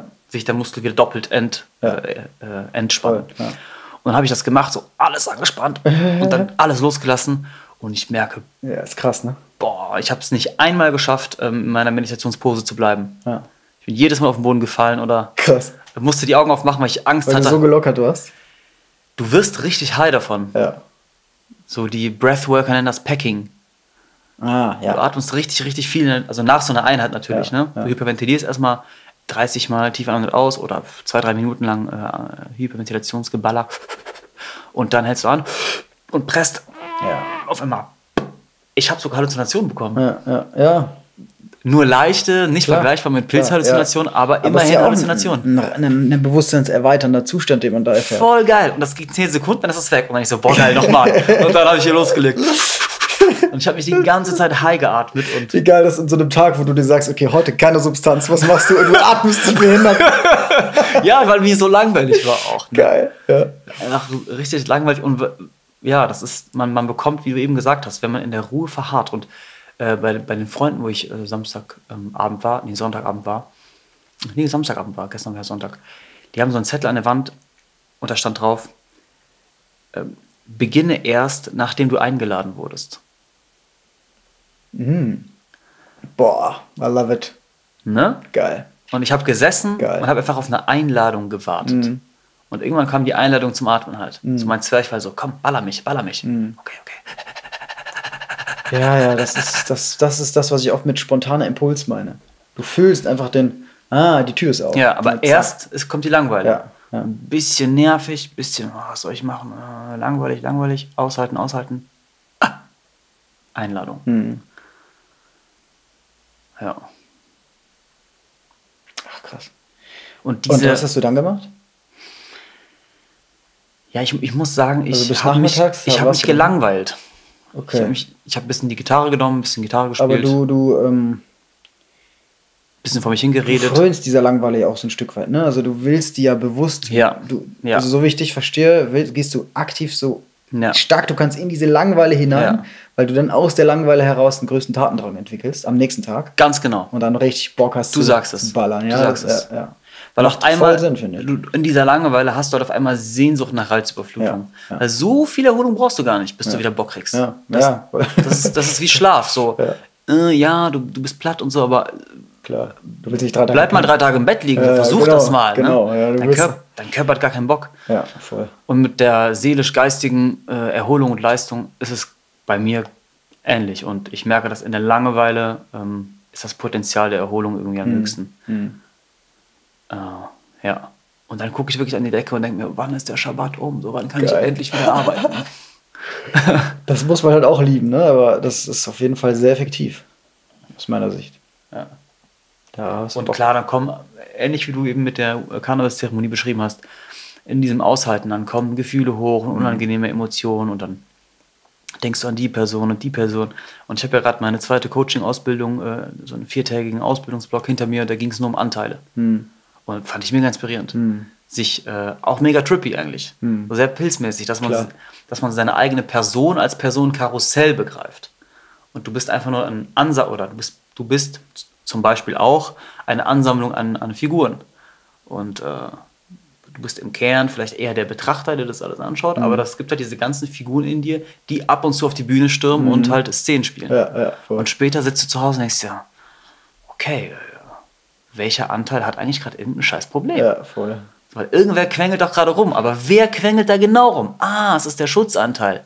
Es ist vielleicht der Türsteher. Deswegen ist er ein bisschen aggressiv und ein bisschen pumpig. Und du denkst, warum bist du so pumpig? Ja, weil ich hier dich die ganze Zeit beschützen muss, weil du umgibst dich die ganze Zeit mit Hampelmännern und Fotzen und ich habe keinen Bock, dass du mit denen Kontakt hast. Ja, okay, okay. Gibt es da vielleicht auch eine andere Strategie, wie du mir dienen kannst, ohne so unangenehm zu sein?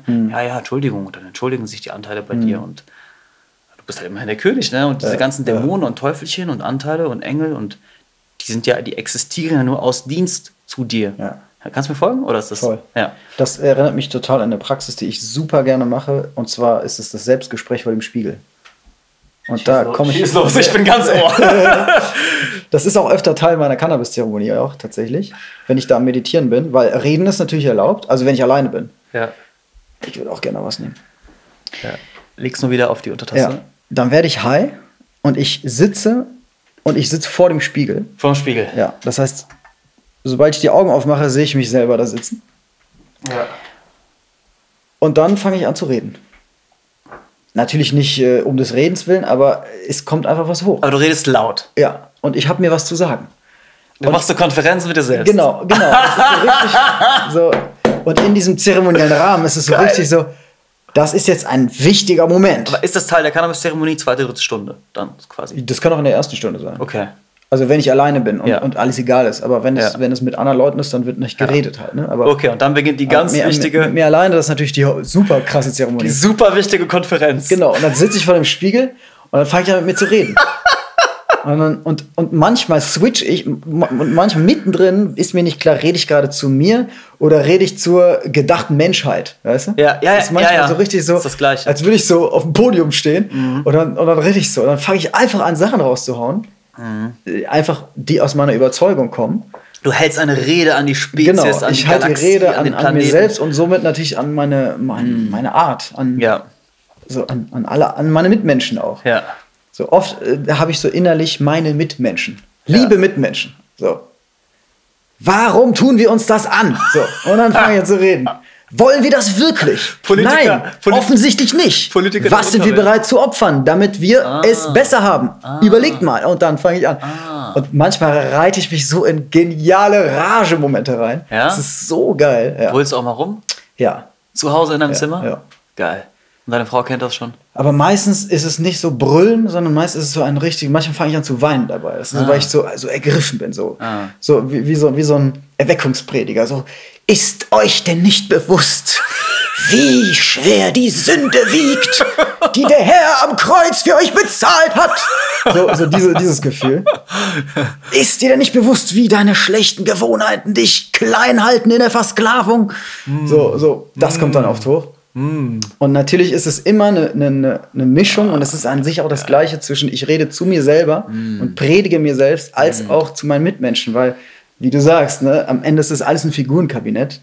Aber da, das, ich habe voll verstanden, was du meintest, eben, weil das sind diese Figuren. Manchmal rutsche ich in diese Rolle und dann gibt's, das ist wie dieser, es gibt so einen Pixar-Film, der heißt, glaube ich, Naja, Alles steht Kopf Alles steht so. Kopf, ja, ja. das ist ja auch so, dieser Film spielt sich in dem Kopf von einem Mhm. Kind ab wo diese einzelnen Anteile sind. Und der eine ist so der Wütende, der andere ist so der Ängstliche, der andere ist wiederum so der Neugierige und so. Und je nachdem, welche Figur gerade auf der Bühne steht und die Szene spielt, Ich will deine Reden hören da, in diesem Moment. Ich Ja. habe mal einen Thriller gesehen, wo die Kamera hinter dem Spiegel versteckt war. Und Geil. vielleicht könnten wir dir so einen Spiegel machen, der auf der einen Seite verspiegelt ist, auf der anderen Seite durchsichtig, dann eine Kamera dahinter, So dann vergisst du die Kamera. Und du vergisst die Kamera. Die läuft einfach einen Monat lang. voll, ja, Und dann machst du zwei, drei Zeremonien, kommst vor den Spiegel und es werden todesgeile, voll emotionale Reden. ja, vielleicht, Voller Ehrfurcht und vielleicht. ja, Ehrfurcht ist eine krasse Emotion. Ja, Darum ging es auch am, ja. Wochenende viel. Ehrfurcht ist, ist eine- unglaublich. Ja, und das auch viele Menschen äh, haben das selten, diese Emotion. Das ist eine ganz besondere Emotion. Das ist Mhm. Ja. eine, man will fast sagen, eine seltene. Also Ja, für manche. Manche ja. haben das jeden Tag, aber. Ja, aber ich, ich glaube, ist jetzt nur meine Vermutung, aber das ist auch so ein, so ein Kollateralschäden der Aufklärung. Absolut. Und die Gottesfurcht ist ja, Ja. ne, psychologisch gesehen die Das Ehrfurchtsemotion. Und auch das Heilige, dieses mit in Berührung mit was Heiligem zu kommen, Mhm. Ja. erweckt ja auch Ehrfurcht. Auch Ehrfurchtsemotion. Und es wäre biochemisch mal interessant zu wissen, welches Hormon Mhm. dieses, ähm, diese Emotion eigentlich ist. Und ich vermute mal, es ist super gesund, dass das Mhm. ausgeschüttet wird, weißt du? Wie in der Bibel steht, die Furcht des Herrn ist der Anfang aller Weisheit. Ja. Das habe ich super Ja. lange nicht kapiert. Oder Lil Wayne hat ein neues Album draußen, das nennt sich Sorry for the Wait, geiles Album. Und der hat auf seinen Augenlidern tätowiert Fear God. Geil. Boah, Und er ist der asozialste, meiner Sicht nach krasseste Gangster-Rapper. Und- Aber das ist sein, auf seine Augen tätowiert. Ne? Ja, ja. Und das ist auch auf seinem Albumcover hat er das draufgeschrieben. Also Mhm. das ist, wenn er irgendwas zu sagen hat, dann das. ja. Ah, krass.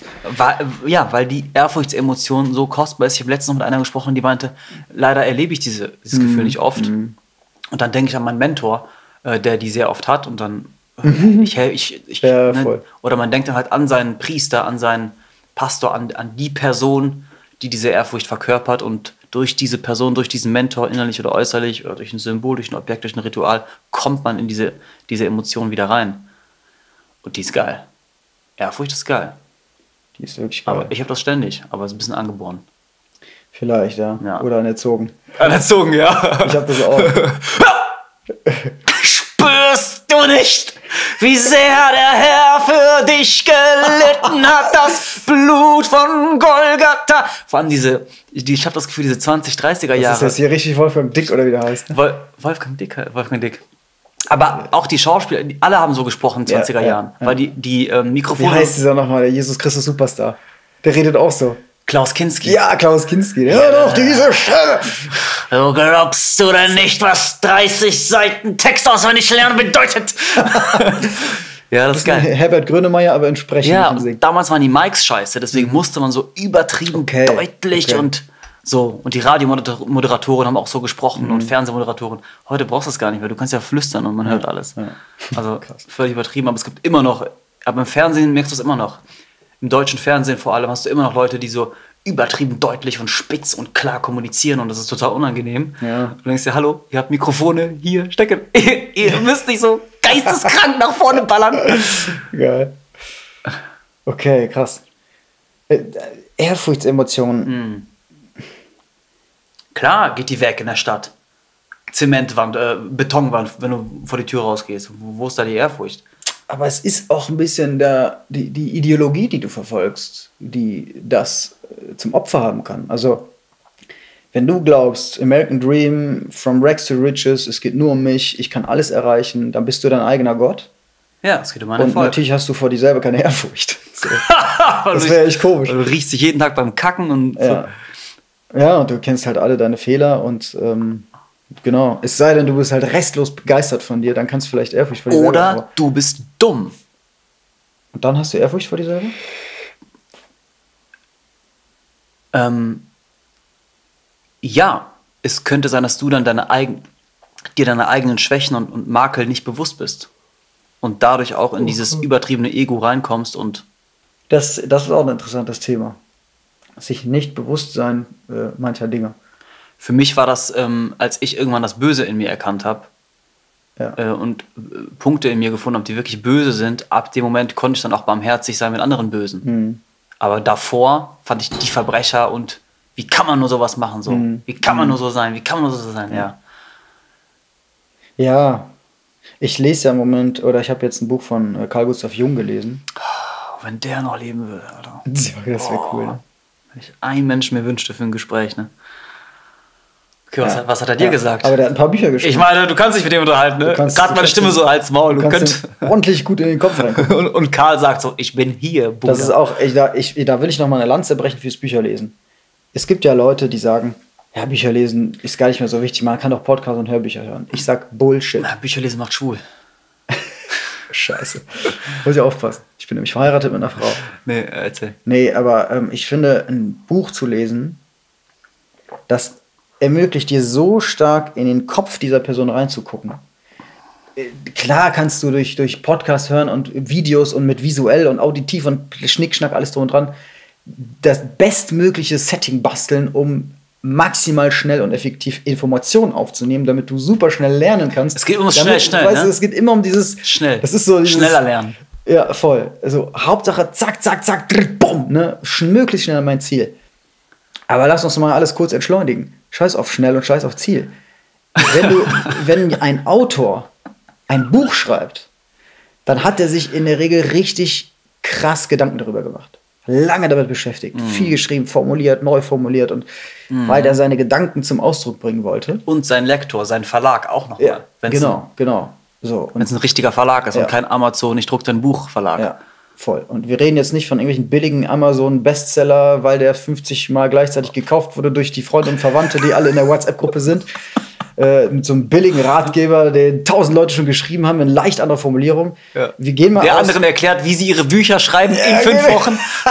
genau, genau. So schreibst du dein Bestseller in 24 Stunden. Ist so ein Scheiß, aber. Ein Rotz. Aber es gibt ja wirklich richtig helle Geister, richtig Ja. smarte, äh, also krasse Denker Mm. unserer Zeit oder in der Zeit davor, die Bücher geschrieben haben. Und so lese ich mittlerweile mein, mein Buch oder die Bücher, die ich lese. Ich, ich lese das, weil das für mich eine Art ist, mit dem Autor in Kontakt zu kommen.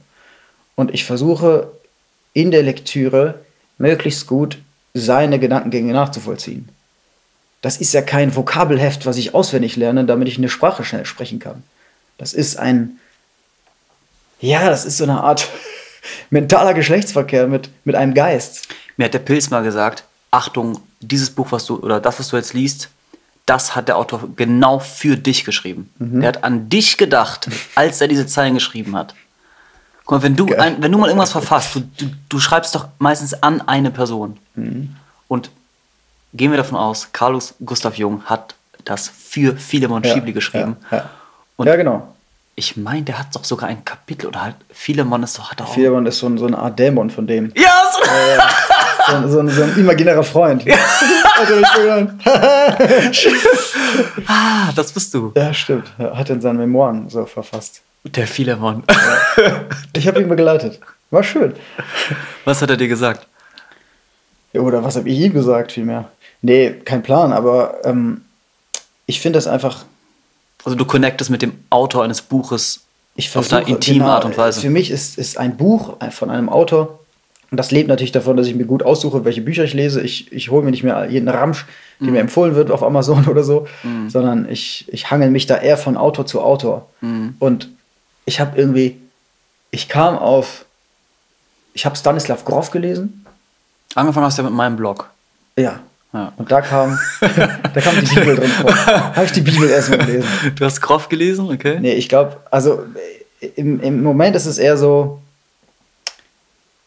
ich lese einen Autor, den, den ich total geil finde, und der bezieht sich ja oft auf andere Autoren. So, ist ja selten so, dass jemand ein Buch schreibt und äh, überhaupt kein Verweis auf irgendwen anders Ja. drin steht. Ja. So, und, und dann ähm, merke ich, okay, der Autor des Buches, der schreibt von einem anderen Autor, der in dem und dem Bereich voll der Experte ist. Zum Beispiel ähm, Stanislav Grof, der total der Experte, was äh, psychedelische Erfahrungen angeht, ist, schreibt, dass C.G. Jung total der Experte ist, was äh, Mythologie angeht. Mhm. Und ich denke mir, ich lese das Buch und denke mir, boah, geil, voll spannend. Mhm. Muss ich mal Carl Gustav Jung lesen. Zack, hier auf Carl Gustav Jung. Mhm. Und, äh, und so geht das dann weiter. Und viele Autoren in so einer Art, ich nenne es mal, mentalen Sphäre, nehmen ja Bezug aufeinander. Mhm. Alan Watts schreibt über, über, oder Gustav Jung schreibt über Alan Watts. Und, Ja? Ja, ja. Jung schreibt über Watts? ja. Niemals. Voll, ja. Nein. Doch. Echt? Ja. Ich dachte, Alan Watts wäre so ein komplett Parallelwelt, so ein bisschen Sidekick von. Ich glaube sogar, Alan Watts schreibt auch über Groff. Das war noch Zeitgenoss. Das kann ich mir vorstellen, aber Jung war für mich immer so ein anderes Kaliber, so Jung, Freud, äh, Nietzsche. Äh, Nee. Also Jung schreibt auf jeden Fall über, über Krass. Watts. Also hat Watts da in den, in den Circle reingeschafft. Ja, Er hat in klar. das Gehirn von Jung geschafft. Ja, klar. Krass. Okay. Boah. Ähm, ich hoffe, ich vertausche nichts. Vielleicht ist es auch umgekehrt. Kann gut sein. Aber, Aber Dann ja. war Watts ja noch ziemlich jung. Der ist doch- ist 70, 80 gestorben, ne? Nee, 52 ist er Watts? gestorben. Ah. Oder mit 52. Ah, okay. Nee, Nee, ich glaube 1952 ist er gestorben. okay. Keine, Ja. Obwohl, äh, äh, Ja, ja. Äh, keine, Aber Jung ist so 40er Jahre abgetreten, glaube ich. Kann sein. Ja. Ich muss es nochmal nachgucken. kurz Aber nach es dem alles so kurz nach dem erste Zweiten. Hälfte 20. Jahrhundert ungefähr. An dieser Stelle nochmal Story für den zweiten. Wieso? Zweiter Weltkrieg. Ach so. Kurz entschuldigen. Ach so. okay. Ja, mir tut's auch leid. Also, was hat Jung dir gesagt? Ähm, Jung hat eine gute ähm, Landkarte gebaut, gezeichnet. Der hat das, das Unbewusste Karton. gut kartografiert. Hm. Und das ist für mich ähm, voll faszinierende Idee. Ich betrachte mich ja selber auch als so eine Art Reiseführer, Hm.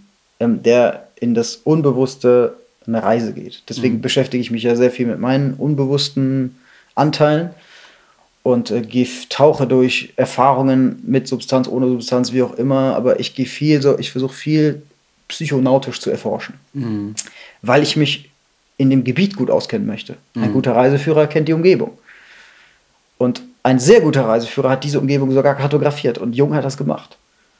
Und äh, in Hat sein- seine eigene Unterwelt, ne? Ja, genau. Und, Und die ist nicht so verschieden wie die eigene. und da kommt auch seine Theorie natürlich wieder zum Ausdruck, die er ja äh, mit den Archetypen ähm, aufgestellt hat, dass es das persönliche Unbewusste gibt und darunter liegend das kollektive Unterbewusst Unbewusste Und die Archetypen liegen im. im kollektiven Unbewussten. Kannst du das, die Idee der Archetypen nochmal für Leute zusammenfassen, die das zum ersten Mal jetzt hören? Ja. Es ist sehr schwer, ohne ähm, ihm Gewalt anzutun. Weil das ist, also man muss echt.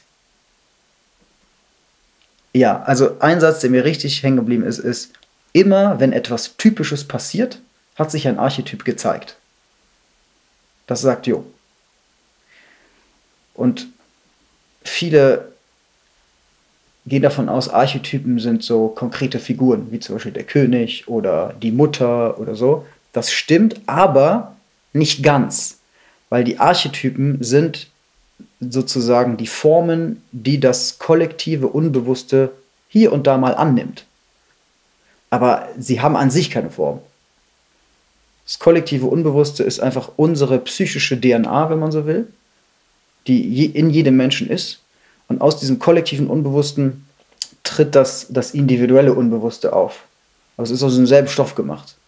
Und daraus wiederum rip, erwächst es sowieso die Blume, die Blüte von der Blume, das persönliche Bewusste auf. Und das ist das, wo wir mental, also willkürlich darauf zurückgreifen können. Aber die Archetypen, die sind halt in den Ebenen darunter. Und Die haben auch ein Eigenleben. Haben die eine eigene Agenda? Leben die ihr Life? Oder das ist, bleibt im Mysterium, das weiß keiner. Okay. Also ist, alles, was man sagen kann, ist, diese Archetypen sind Formen, die sich immer wieder zeigen. Und das Spannende ist, dass die sich halt durch Zeit und Kultur hinweg immer wieder zeigen. Also ähm, gewisse, in den Mythologien vor allem zum Ausdruck kommen, gewisse Figuren, so wie der, wie der Joker, der Trickster, der Kobold, ähm, immer wieder überall auftaucht. Oder, der, oder die Großmutter und nicht einfach nur die leibliche Großmutter, sondern so mehr so als das Prinzip. Dieser Spirit? Ja, genau, dieser, dieser Spirit, wenn du so willst. Es sind, sind einfach formhafte Ge- Gestalten, aber nicht im Sinne von individuellen Lebewesen oder so, sondern es ist das, woraus wir bestehen, unbewusst. Es ist einfach unsere, unsere psychische DNA. Wir bestehen aus vielen Aus vielen was. Archetypen. Ja. Ja, diese Formulierung treffen sie halt Ja, eigentlich. Ne? Das, genau, deswegen das kannst, halt. du kannst eigentlich nur dran vorbeischießen. Ja, ja. Du kannst keinen geraden Satz sprechen, der nicht daneben schießt. Ja. Und wenn du einen Satz sprichst, der trifft, dann sagt der halt nicht viel aus. Ja. Aber deswegen empfehle ich, ein Buch von ihm zu lesen, weil wenn du mal so ein ganzes Buch lang liest, Mhm. Du bekommst so ein Gefühl. dann genau, dann bekommst du ein recht präzises Gefühl, was meint der denn genau mit Archetypen? Ja. Du brauchst halt ein Buch dafür. Ja. Du kannst dich nicht einfach Frage beantworten, zack, weißt Ja, du Bescheid. So, nee, so einfach ist es nicht. Ja. Und das, was wir von Mythologie und von Märchen und so kennen, sind so ganz, ganz oberflächliche Krusten Mhm. von, von, ja, so, ja, okay, äh, Wald und Hexe und, ne, alles klar, aber wenn du mal 100 Märchen gelesen hast, Mhm. kriegst du irgendwann ein Gefühl. Was wird dir dadurch möglich? Wenn du, du hast, wolltest eben eine Lanze brechen fürs Bücherlesen. Also, was wird dir durchs Bücherlesen, wenn du hunderte Märchen gelesen hast, die Archetypen quasi ein bisschen gecheckt hast, was für ein Leben wirst du danach führen? Also im Prinzip habe ich eine Lanze gebrochen für äh, Bücherlesen, weil das eine Alternative ist, um ein sehr, sehr, sehr langes, gutes Gespräch zu führen mit dem Autor. Mhm.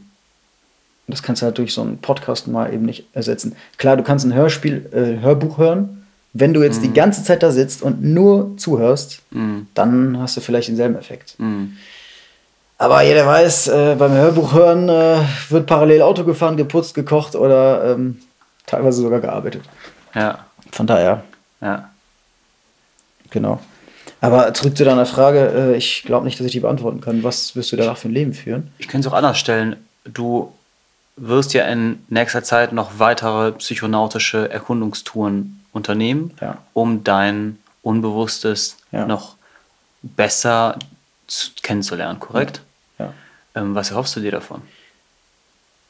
Weil genau das ist der Punkt. Ich verbiete mir selbst, diese Frage zu stellen. Okay. Weil genau das ist, nicht- ich weiß nicht, wo es hingeht, aber ich weiß, dass es genau dahin nicht gehen darf. Es ist weder Nutzen noch ergebnisorientiert Genau. noch, Genau. noch, noch denkst du oder erträumst du dir davon irgendeinen zukünftigen Traum, der dadurch in Erfüllung ginge. Genau. Wie zum Beispiel eines Tages im Lambo mit einer Blondine mit dicken Tinten Genau, und genau. Champagner. So, ich, ich weiß, alles, was ich tue, um mir damit ein besseres Leben zu ermöglichen, wird Mittel zum Zweck. Und das kann funktionieren als Mittel zum Zweck, aber dann habe ich das echte Wesen dieser Sache nicht erfasst. Mhm. Ja, ganz einfach. Mhm. Und wenn ich mein Unbewusstes erforsche, mit der Haltung, ich will mein Leben damit verbessern, dann kann ich das nicht so gut ergründen, wie wenn ich komplett offen reingehe. Und deswegen, ich, ich, das ist für mich einfach eine Frage der Faszination. Ich bin fasziniert von dem, was in der Tiefe schlummert. Punkt. Und da will ich einfach hin. Es zieht mich dahin. Und was ich daraus mache, wird sich dann zeigen. Aber ich habe überhaupt keine, oder ich versuche mich möglichst fernzuhalten von jeglichen Wünschen in dem Kontext. Was bringt dir das dann? Hoffentlich, dass ich mir diese Frage nie mehr stellen muss. Aber das ist auch wirklich eine Sache, die kriege ich auch noch nicht so ganz in Worte gefasst, aber dieses, was du ja sehr oft Die- zitierst, man fühlt die Absicht und ist verstimmt. Aber da muss ich kurz auch Elon Musk zitieren. Der sagte, ähm, wir sind einfach nur auf der Suche nach der richtigen Frage.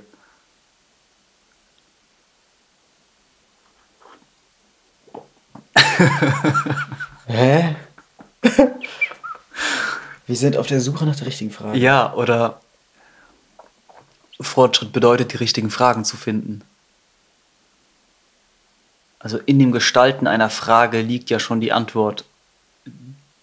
Ergo besteht die große Kunst darin, die Frage zu finden. Hm. Und das Universum entwickelt durch uns eine Art Frage, nämlich vielleicht, what the fuck? Ja, okay.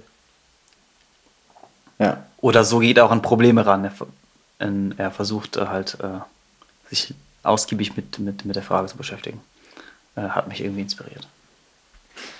Auch mit deinem, was bringt das? Ja, eben hoffentlich, dass ich mir diese Frage nicht mehr stelle. Ja. Ja. Genau, ich will halt, ich. Ja, das ist so. Du kannst nicht mit dem Heiligen in Kontakt kommen mit der Frage, Mhm. was habe ich davon? Dann bist du direkt raus. Mhm. Ähnlich wie Erotik, ne? Ja, genau. Ja, deswegen ist, ist Erotik und, und ja, das Heilige, Göttliche auch so irgendwie Mhm. stark irgendwie miteinander verknüpft. Ist die Erotik auch das Heilige der Natur. In diesem Augenblick wird ja neue, neues Leben erschaffen, also das liegt ja nahe. Ja, es ist, also ich meine, Tantra hat es uns vorgemacht, ne? Also, das ist auf jeden Fall, ne, irgendwas hat das miteinander zu tun. Und ah, es gibt diesen wunderschönen Satz, dass äh, so, wenn zwei Menschen verliebt sind, die ganze Natur denen dient. Oder dass auf einmal alles denen gelingt. Mhm. Oder dass das ganze Universum quasi dafür dann ist. Ja. Und pass auf, ich muss, ähm, ich muss gerade dran denken, wie ich mit meiner Freundin mal im Wald war auf LSD. Mhm. Und, und wir waren beide total verliebt. Es war, es war der erste Monat, oder sie waren noch nicht mal richtig zusammen. Es war so gerade die Anfangs, äh, die Anfangsblüte. Und ich weiß noch, wie ich im Wald war und ich hatte echt das Gefühl, das Moos, der Baum, die Wolken, alle sind so, ja, ja, ja, ja, ja, ja, ja, ja, ja. Ah, ja, okay, ja, ja, voll. Und alle, alle haben so gesprochen, okay, was können wir für die tun, was können wir für die tun? Weil alle wollten das Natur feuert dich an. alle wollten nur eins, dass wir Babys machen. Ja, ja. So, der Wald will nur eins. Krass. Oh, shit. Ja, Klar, das will die Natur. das Leben will sich Na vermehren. klar. Und wenn sich zwei so bereit erklären oder du, die Natur hat das Gefühl, oh, da sind zwei potenziell, dann wird denen, denen geholfen. Boah, Deswegen, der Pilz scheppert gerade ordentlich. geil. Das ist krass. Ja. Aber ja, voll, ich stimme dir voll zu. Das Leben will Fruchtbarkeit. Und auch wenn ich mal ein alter Mann bin und ein junger Mann fragt mich um Rat, wie ist das, was ist der Weg zum Erfolg? Dann würde ich ihm sagen, Jung, sieh zu, dass du verliebt wirst. Find eine Frau, mach Kinder. Verlieb dich. Ja, wie angenehm auch ein Mensch ist, der verliebt ist, also dieser Zustand. Aber auch da wieder, ähm, Gibt auch Nervensägen. ja, na klar. Wie krass die eigene Schwachsinnigkeit der Sprache der, oder die Schwachsinnigkeit der eigenen Sprache oft ähm, einen erschlägt. Ja, darum sind weise Gespräche auch schwierig. Ja. Ich habe gestern was Krasses gelesen. Der Weise oder der Heilige ähm, im, im Sanskrit kann auch übersetzt werden mit der Schweigende. Ja? Ja, krass, ne? Ja. Der Muni. Der weise Schweigende. Das ist krass.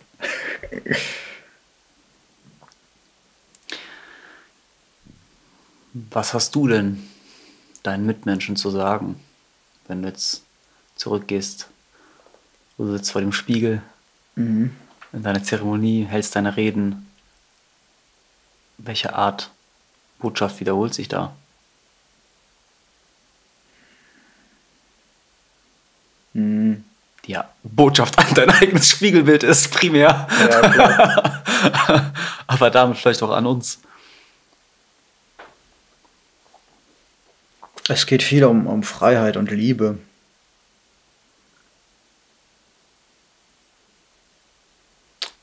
Ich meine, so spontan habe ich meinen Mitmenschen gar nichts zu sagen, weil ich mich nicht danach fühle. Aber wenn ich so reflektiere, was öfter vorgekommen ist, ist, ist schon immer wieder das Thema, ey Leute, haltet mal kurz alle die Fresse. Was ist denn jetzt wirklich, wirklich von Bedeutung? So, lass mal den ganzen Klimbim beiseite. Ja, du hast eine geile Rolex, ja, du hast einen fetten Lamborghini. Ich weiß, du hast gemachte Lippen und gefaceliftes Gesicht und du siehst top aus. Ich weiß, ich weiß, ich weiß, ich weiß. Aber, so, was hat denn jetzt wirklich Bedeutung so? Ah, Das ist so richtig wichtig. So. Ja, nichts. Das sagst du jetzt. Aber vielleicht würden andere andere Antworten haben.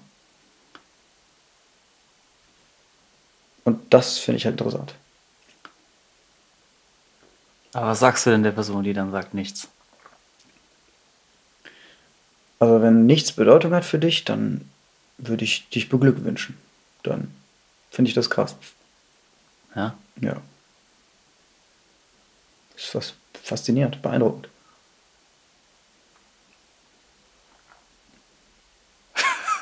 Wenn es echt ist. Stimmt, wenn da wirklich nichts ist, was für dich von Also- irgendeiner Art Bedeutung ist. Dann bist du ja nach Buddha, bist du dann wirklich frei. Nach Buddha bist du dann direkt die Nummer zwei, ne? Oder laut Buddha bist du dann selber Buddha, bist du dann einfach, weil dann hast du alle Anhaftungen gelöst. Das ist krass so. Also wenn ich einen Menschen treffe, dem nichts etwas bedeutet, Gleichzeitig suchen doch die meisten. dem ich das glaube natürlich, ne? Also viel, so die ganzen Nihilisten sagen ja auch, oh, es es hat alles keinen, keinen Sinn, alles ist bedeutungslos. Ja, aber dir geht's total scheiße damit. Also irgendwas stimmt nicht. Mhm. Also das finde ich jetzt nicht beeindruckend. Mhm. Also einer, der dem gesamten Kosmos Bedeutung absprechen, das ist einfach so. Ja. Dann würdest du quasi, oder wenn ich das mal einen Rat um, um übersetzen würde, Mhm. das heißt, wenn du von uns gegangen wärst und ich wäre halt dein, dein Dude, der das alles aufschreibt, was du gesagt hast. Ja. Und dann, hier ist Philemons Botschaft an die Welt. Und zwar, wenn du Nichtigkeit fühlst und äh, keinen Sinn hast, sage ich mal, Mhm. dann äh, geh genau damit weiter und noch tiefer rein und versuch noch mehr loszuwerden. Hm, Ja, tendenziell schon, ja. Super, so super, du bist auf einem guten Weg. Genau so weitermachen. Ja. Noch tiefer rein in dem, wa- was sich dir da zeigt. Zumindest ist das der Umgang mit mir selbst. Ich weiß nicht, ob ich das jemandem ähm, so, ob ich das pauschal empfehlen kann, weil ich auch Leute kenne, bei denen ich zögerlich wäre mit dieser Empfehlung. Ich finde es Aber interessant, so grob, ja. die darunterliegende Behauptung wäre ja dann, oder äh, könnte sein, dass die Sinnsuche am Ende ne, oder mehr, nach mehr Sinn, und wir sagen ja auch, äh, psychedelische Erfahrungen ähm, fördern mitunter die, das Sinngefühl oder die Sinnhaftigkeit. Ja. Zumindest war das auch Studienergebnis. Ähm, und man könnte daraus schlussfolgern, also die Suche nach Sinn und mehr Sinn in seinem Leben zu haben, ist ein Punkt, an dem du genauso landest, äh, wenn du dagegen arbeitest und an der anderen Seite quasi, ich sehe so einen Kreis gerade und du kommst einfach nur auf der anderen Seite des Kreises im, am gleichen Punkt an. So entweder du gehst durch die Vordertür oder durch die Hintertür rein. So. ja, ja, voll. Und entweder durch die Entsagung allen Lebens oder äh, durch das komplette Bewusstwerden allen Lebens. Ja. So beides bringt dich in, äh, ja, in den Frieden vielleicht oder in die Stille. einen Lebens- Ja, voll. Also, ja, ja, ja, im Endeffekt. Also die absolute Enthaftung Hm. ist ja gleichzeitig irgendwo auch die absolute Anhaftung. Weil du ja dann quasi dich mit allem identifizierst. Hm. Wenn du deine Person losgelassen hast, Hm. Ja, voll. bist du ja das, was du Du betrachtest löst dich auf in, in ja, deiner Umgebung. ja, ja. Und das ist ja der bist du größte alles. und du das bist nichts und du bist alles, klar. irgendwo der größte Liebesbeweis und vielleicht auch die christliche Metapher, sich zu opfern für das Umfeld, die eigene Person aufzulösen, den dauerhaften Ego-Tod zu sterben. voll. Und wenn man jetzt wieder also auf Buddha eingeht, ähm, sagt er ja, wenn du alle Anhaftung gelöst hast, was bleibt, ist Weisheit und Mitgefühl. Mhm. Das ist Jesus, der am Kreuz bleibt, ne? Hm. Das Mitgefühl. Der bleibt leidend. Ja. Der, Weil wenn du alles bist, dann bist du ja auch das Leid, was du, was passiert, was gar nichts mit dir zu tun hat. So. Mhm. Wenn es dir scheiße geht, kann ich schon nichts für. Aber wenn ich mich komplett Aber- aufgelöst habe, dann tut mir das genauso wie, wie dir. ja, aber ein Millimeter besser, weil ich finde, Mitleid ist immer noch ein ganz bisschen besser als Selbstleiden. Ja, meinst du? Ja. Aber mit 100% Empathie? Also, eh, Teilweise ist es aber auch noch schlimmer, weil du nichts machen ja, kannst. teilweise ist es noch schlimmer, Ja. allerdings aus einer anderen Perspektive heraus, und zwar die der Ewigkeit irgendwie. Ich meine, alle leiden, okay? Jedes Ja. Individuum leidet, alle wollen Leid loswerden. Mhm. Dein Vorschlag wäre also, das Leiden in Mitleid einfach, von, also das Leid wird aufgelöst durch deinen Ego-Tod ähm, und wird dann durch Mitleid ersetzt. Und dieses Mitleid ist immer noch besser. Es ist aber so. eine bessere Lebensart. Ja, mit Gefühl. Also Gefühl. Leid, ja, das ist wieder äh, Sprachakrobatik, aber Mit Schmerz. ähm, Mitgefühl ist kein Leid. Weil Leiden beinhaltet ja schon irgendwie, dass du das loswerden willst. Mhm. Weil es geht ja darum, Leid aufzulösen. Wenn du alles Leid aufgelöst hast, hast, Bleibt das bleibt Mitgefühl. Ja. Und das ist natürlich auch in Form von negativen Gefühlen. Aber du leidest darunter ja nicht. Genau. Das ist wahrscheinlich, das ist du meinst auch. Ne? Ja. Ja. Und das ist fast das gleiche, aber doch komplett anders. ja, klar. Ja, ja, voll. Wie sind wir da jetzt hingekommen? Ach ja, meine Themen an meine Mitmenschen. Also ein großes Thema, glaube ich, wenn ich jetzt sterben würde, ich glaube, ein großes Thema, was äh, ich so hinterlassen würde von meinem engsten Kreis, die sagen würden, ja, äh, was war so sein Lifestyle, ist ähm, Freiheit durch Selbstbeherrschung. Ich glaube, das, das ist auf jeden Fall ein Thema, was ich oft im Spiegel äh, hochkommen sehe. Weil die Faszination der Freiheit und sich frei zu fühlen und die Frage, wann fühle ich mich denn frei? In einem Rahmen. Frei in mir erstmal, ja. Aber vor allem dann frei, wenn ich halt nicht mehr Sklave meiner selbst bin. Und damit meine ich, wenn du deinen negativen Gewohnheiten nicht mehr unterliegst. Das kommt immer wieder vor. Kann man diesen Zustand erreichen? Als erstrebenswertes Ziel eines jung ambitionierten Homo sapiens? Völlige Selbstbeherrschung? Nicht, also völlig, ich finde in so absoluten Termen äh, zu denken äh, grundsätzlich äh, falsch irgendwie. ähm, War das nicht deine Frage? aber sich dem, kann man sich dem sehr stark nähern. Diese Freiheit, also nicht mehr versklavt von den eigenen Bedürfnissen zu sein, durch Selbstbeherrschung. Ja. Ja. Wenn du mich fragst, Man kann ihm schon nahe kommen, ne? man kann, man kann da schon sehr viel dran machen. Man kann sich dem schon nähern. Ja. Aber da ist auch wieder die große Frage, wie nähert man sich?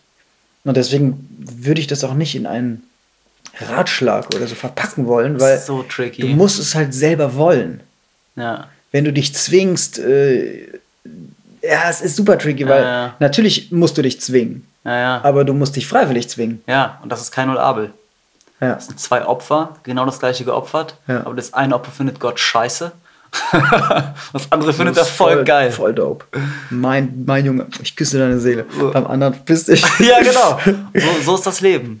Zwei Leute äh, geben sich Mühe und Äh, bei dem einen gehen voll die Früchte auf und Mhm. Ja. die Mühe hat sich voll gelohnt und bei dem anderen hat sich das alles nicht gelohnt. Aber die ganze Wie die- wie die Mühe Götter. umsonst. Wie, wie die Götter im griechischen Olymp. Ja. Erinnert mich das. Einen finden die Ey. voll geil, geiler Typ, ja, geiler Typ. Und den anderen, ah, Du hast, äh, du hast doch ein Labyrinth tätowiert. Ne? ja. Weißt, kennst du die Story, wie der Minotaurus überhaupt entstanden ist? Ja. Die Hintergrundgeschichte? ja, Europa war seine Mutter. Ja. Und die Hure ist fremdgegangen. Ja. Und dann hat Zeus sie von einem Stier rapen lassen. Und weißt du, we- weißt du, wem die fremdgegangen ist? Also kennst du die? Zeus, oder? Das war doch Nee. die alte von Zeus. Nee. Ne? Ich habe ich hab letztens die Background-Story von dieser Background-Story gehört. Okay. Ja, bitte. Das ist meine Lieblingsfigur. Der Ja, eben, deswegen, was ich fand, ich, deswegen, das muss ich jetzt erzählen. Pass auf, ich muss auch zusammenkriegen. König Minos, Mhm. ich glaube König von Kreta, äh, ist mit seinen Brüdern im Streit um den Thron, keine Ahnung, für das Königreich. Mhm. Und denkt sich, hm, bin ich jetzt der Richtige? Ich wünschte es mir. Chillt am Strand an der Küste und betet zu den Göttern, bitte, bitte, bitte, wenn ich der Thronfolger Ja. bin, segnet mich mit einem Zeichen aus dem Meer. Ja. Und Poseidon, der geile Typ, denkt sich, du bist mein Goldjunge, ich schick dir einen weißen Stier, der dann aus dem Meer steigt. Ja. Macht einen Deal mit dem, der sagt, du wirst König, aber du musst mir diesen Stier opfern. Mhm. Und Minos sagt natürlich, alles klar, cool, auf jeden. Der Stier ist sein, wird König, alles geil, bla bla bla. Der ist aber ein Fuchs und denkt sich, boah, dieser Stier ist so ein Segensbringer. Der macht Fruchtbarkeit und Erfolg und ist einfach so ein Wunderding. Ja. Ich opfer einfach einen anderen Stier. Ah. Der hat einfach den schönsten weißen Stier, den er irgendwo in seinem Besitz hatte, geopfert. Poseidon, mm, mashallah, danke, wunderbar. so, aber hat den behalten. Äh. Poseidon natürlich angepisst. Oder war das Zeus? Ich glaube Poseidon, ist aber auch egal, weil die Götter sind alle crazy. ähm, verführt die Frau von Minos, Ja. die Europa, ähm, so, dass die voll horny wird auf diesen Stier. Ja. So, die kriegt ein unstillbares Verlangen, von diesem Stier gefickt zu werden. Ja. Dass diese Genau, sie verflu er verflucht sie mit einem unstillbaren Verlangen. Genau, ne? Erstmal, genau. ja. Und die, ihr Verlangen geht so weit, dass die so den Architekten beauftragt, also so ein geniales Mastermind, dass er ihr eine, so eine Art, wie so ein trojanisches Pferd baut, in Kuhgestalt, wo sie reinschlüpfen kann, damit der Stier sie halt decken kann. So. Und da kriecht die rein und der Stier vögelt die natürlich. Oder stiert sie, fickt sie halt. Und die wird schwanger und der Sohn ist halt ein Monster, ein Minotaurus. Ja. So ein stierköpfiges, Men halb Mensch, halb Stierwesen. Ja. König Minos aber denkt sich, fuck, was ist hier passiert? Die Hure ist fremdgegangen, aber es ist meine Schuld. So. Weil er genau weiß, okay, das sind die Götter, die sich an mir rächen, weil eigentlich war das ursprünglich mein Fehler. Ja. Ist gar nicht sauer auf seine Frau Ja. sondern beauftragt halt diesen Mastermind wieder so ein heftiges Labyrinth zu bauen, dass niemand da einen Ausweg findet, Mhm. um den Minotaurus da reinzusetzen. Und äh, regelmäßig werden so Jungfrauen und so den Minotaurus Ja, geopfert. mein Vater ist der Stier und hat mich in dieses Labyrinth Ja, gesetzt. genau, genau. Voll krass. Also, äh, ja, geile Story auf jeden Fall. Da kann man so viel reindeuten. Ähm, ja, und so ist der Minotaurus entstanden. Und das runde Labyrinth. Und irgendwann kommt später, ich glaube, Theseus oder so mit dem roten Faden, äh, findet dann einen Weg. Durch die Liebe, Aber bla bla bla. killt er dann den Minotaurus? Ich glaube schon. Ja. Ja. Und kommt er dann mit dem Kopf wieder hoch oder so. Der kommt halt raus aus dem Labyrinth, weil seine Geliebte dem so einen ganz langen Faden äh, gibt. Ja. der da die ganze Zeit mit sich trägt und dann Ja. nur noch am anhand des Fadens wieder zurück. Ja. So, so quasi die Liebe, so, ja. Man könnte jetzt deuten, aber ich will jetzt nicht Ja. reindeuten. Das wird das alles Ja. kaputt machen. Aber Geile Story. krasse Story. Das ist eine Killer-Story. Mhm. Und Ich kann mir vorstellen, wie faszinierend das sein muss im antiken Griechenland, wenn es keinen Fernseher gibt und keine Bücher und keine Zeitungen. So, du hast einfach nur einen Typen, der da auf dem Marktplatz ist und Stories erzählt von den Göttern und, Mhm. und die sind einfach ergreifend, ohne dass du wirklich weißt, warum. Ja. Und diese Stories packen dich Voll. und du, du denkst ja, scheiße, ich, scheiße, ich, ich muss zum Geschäftstermin, aber ich, ich komme hier nicht weg, ich komme nicht weg. Das ist, und, und da ist, äh, da kommt wieder Jung ins Spiel, weil der sagt, es gibt Stories, die sind krass, Mhm. weil die halt genau die Archetypen ansprechen, die genau in uns allen leben. So, die, die werden damit einfach geweckt. Und deswegen können wir so, da, deswegen gibt es Stories, die sind tausende von Jahren alt. Warum? Es gibt ganz viele Stories, nach zwei Jahren interessiert das kein Schwein mehr. ja, ja, ja, Und irgendwie halten sich manche Mythen. ja. Und irgendwo sind es viele Stories, die aber alles die gleiche Story sind in unterschiedliche Verpackungen halt, ne? Aber das ist unsere Story. Mhm. Auch das Wir ist, erkennen uns darin wieder. ja, das ist die Story auch meines Lebens. Ja, genau. Was ist die Story deines Lebens? Schreib es in die Kommentare. oh, ich glaube, ich bin durch, Alter. ja. Nice. Cool. Das war's. Bis zur nächsten Folge. So, meine lieben Zuckertrauben, das war der dritte Podcast von Myself mit Philemon. Wie hat's euch gefallen? Fandet ihr es interessant oder nicht ganz so geil, wie er hofft? In jedem Fall freue ich mich über ein kleines Feedback, ein kleines Kommentar. Und ähm, ja, meldet euch.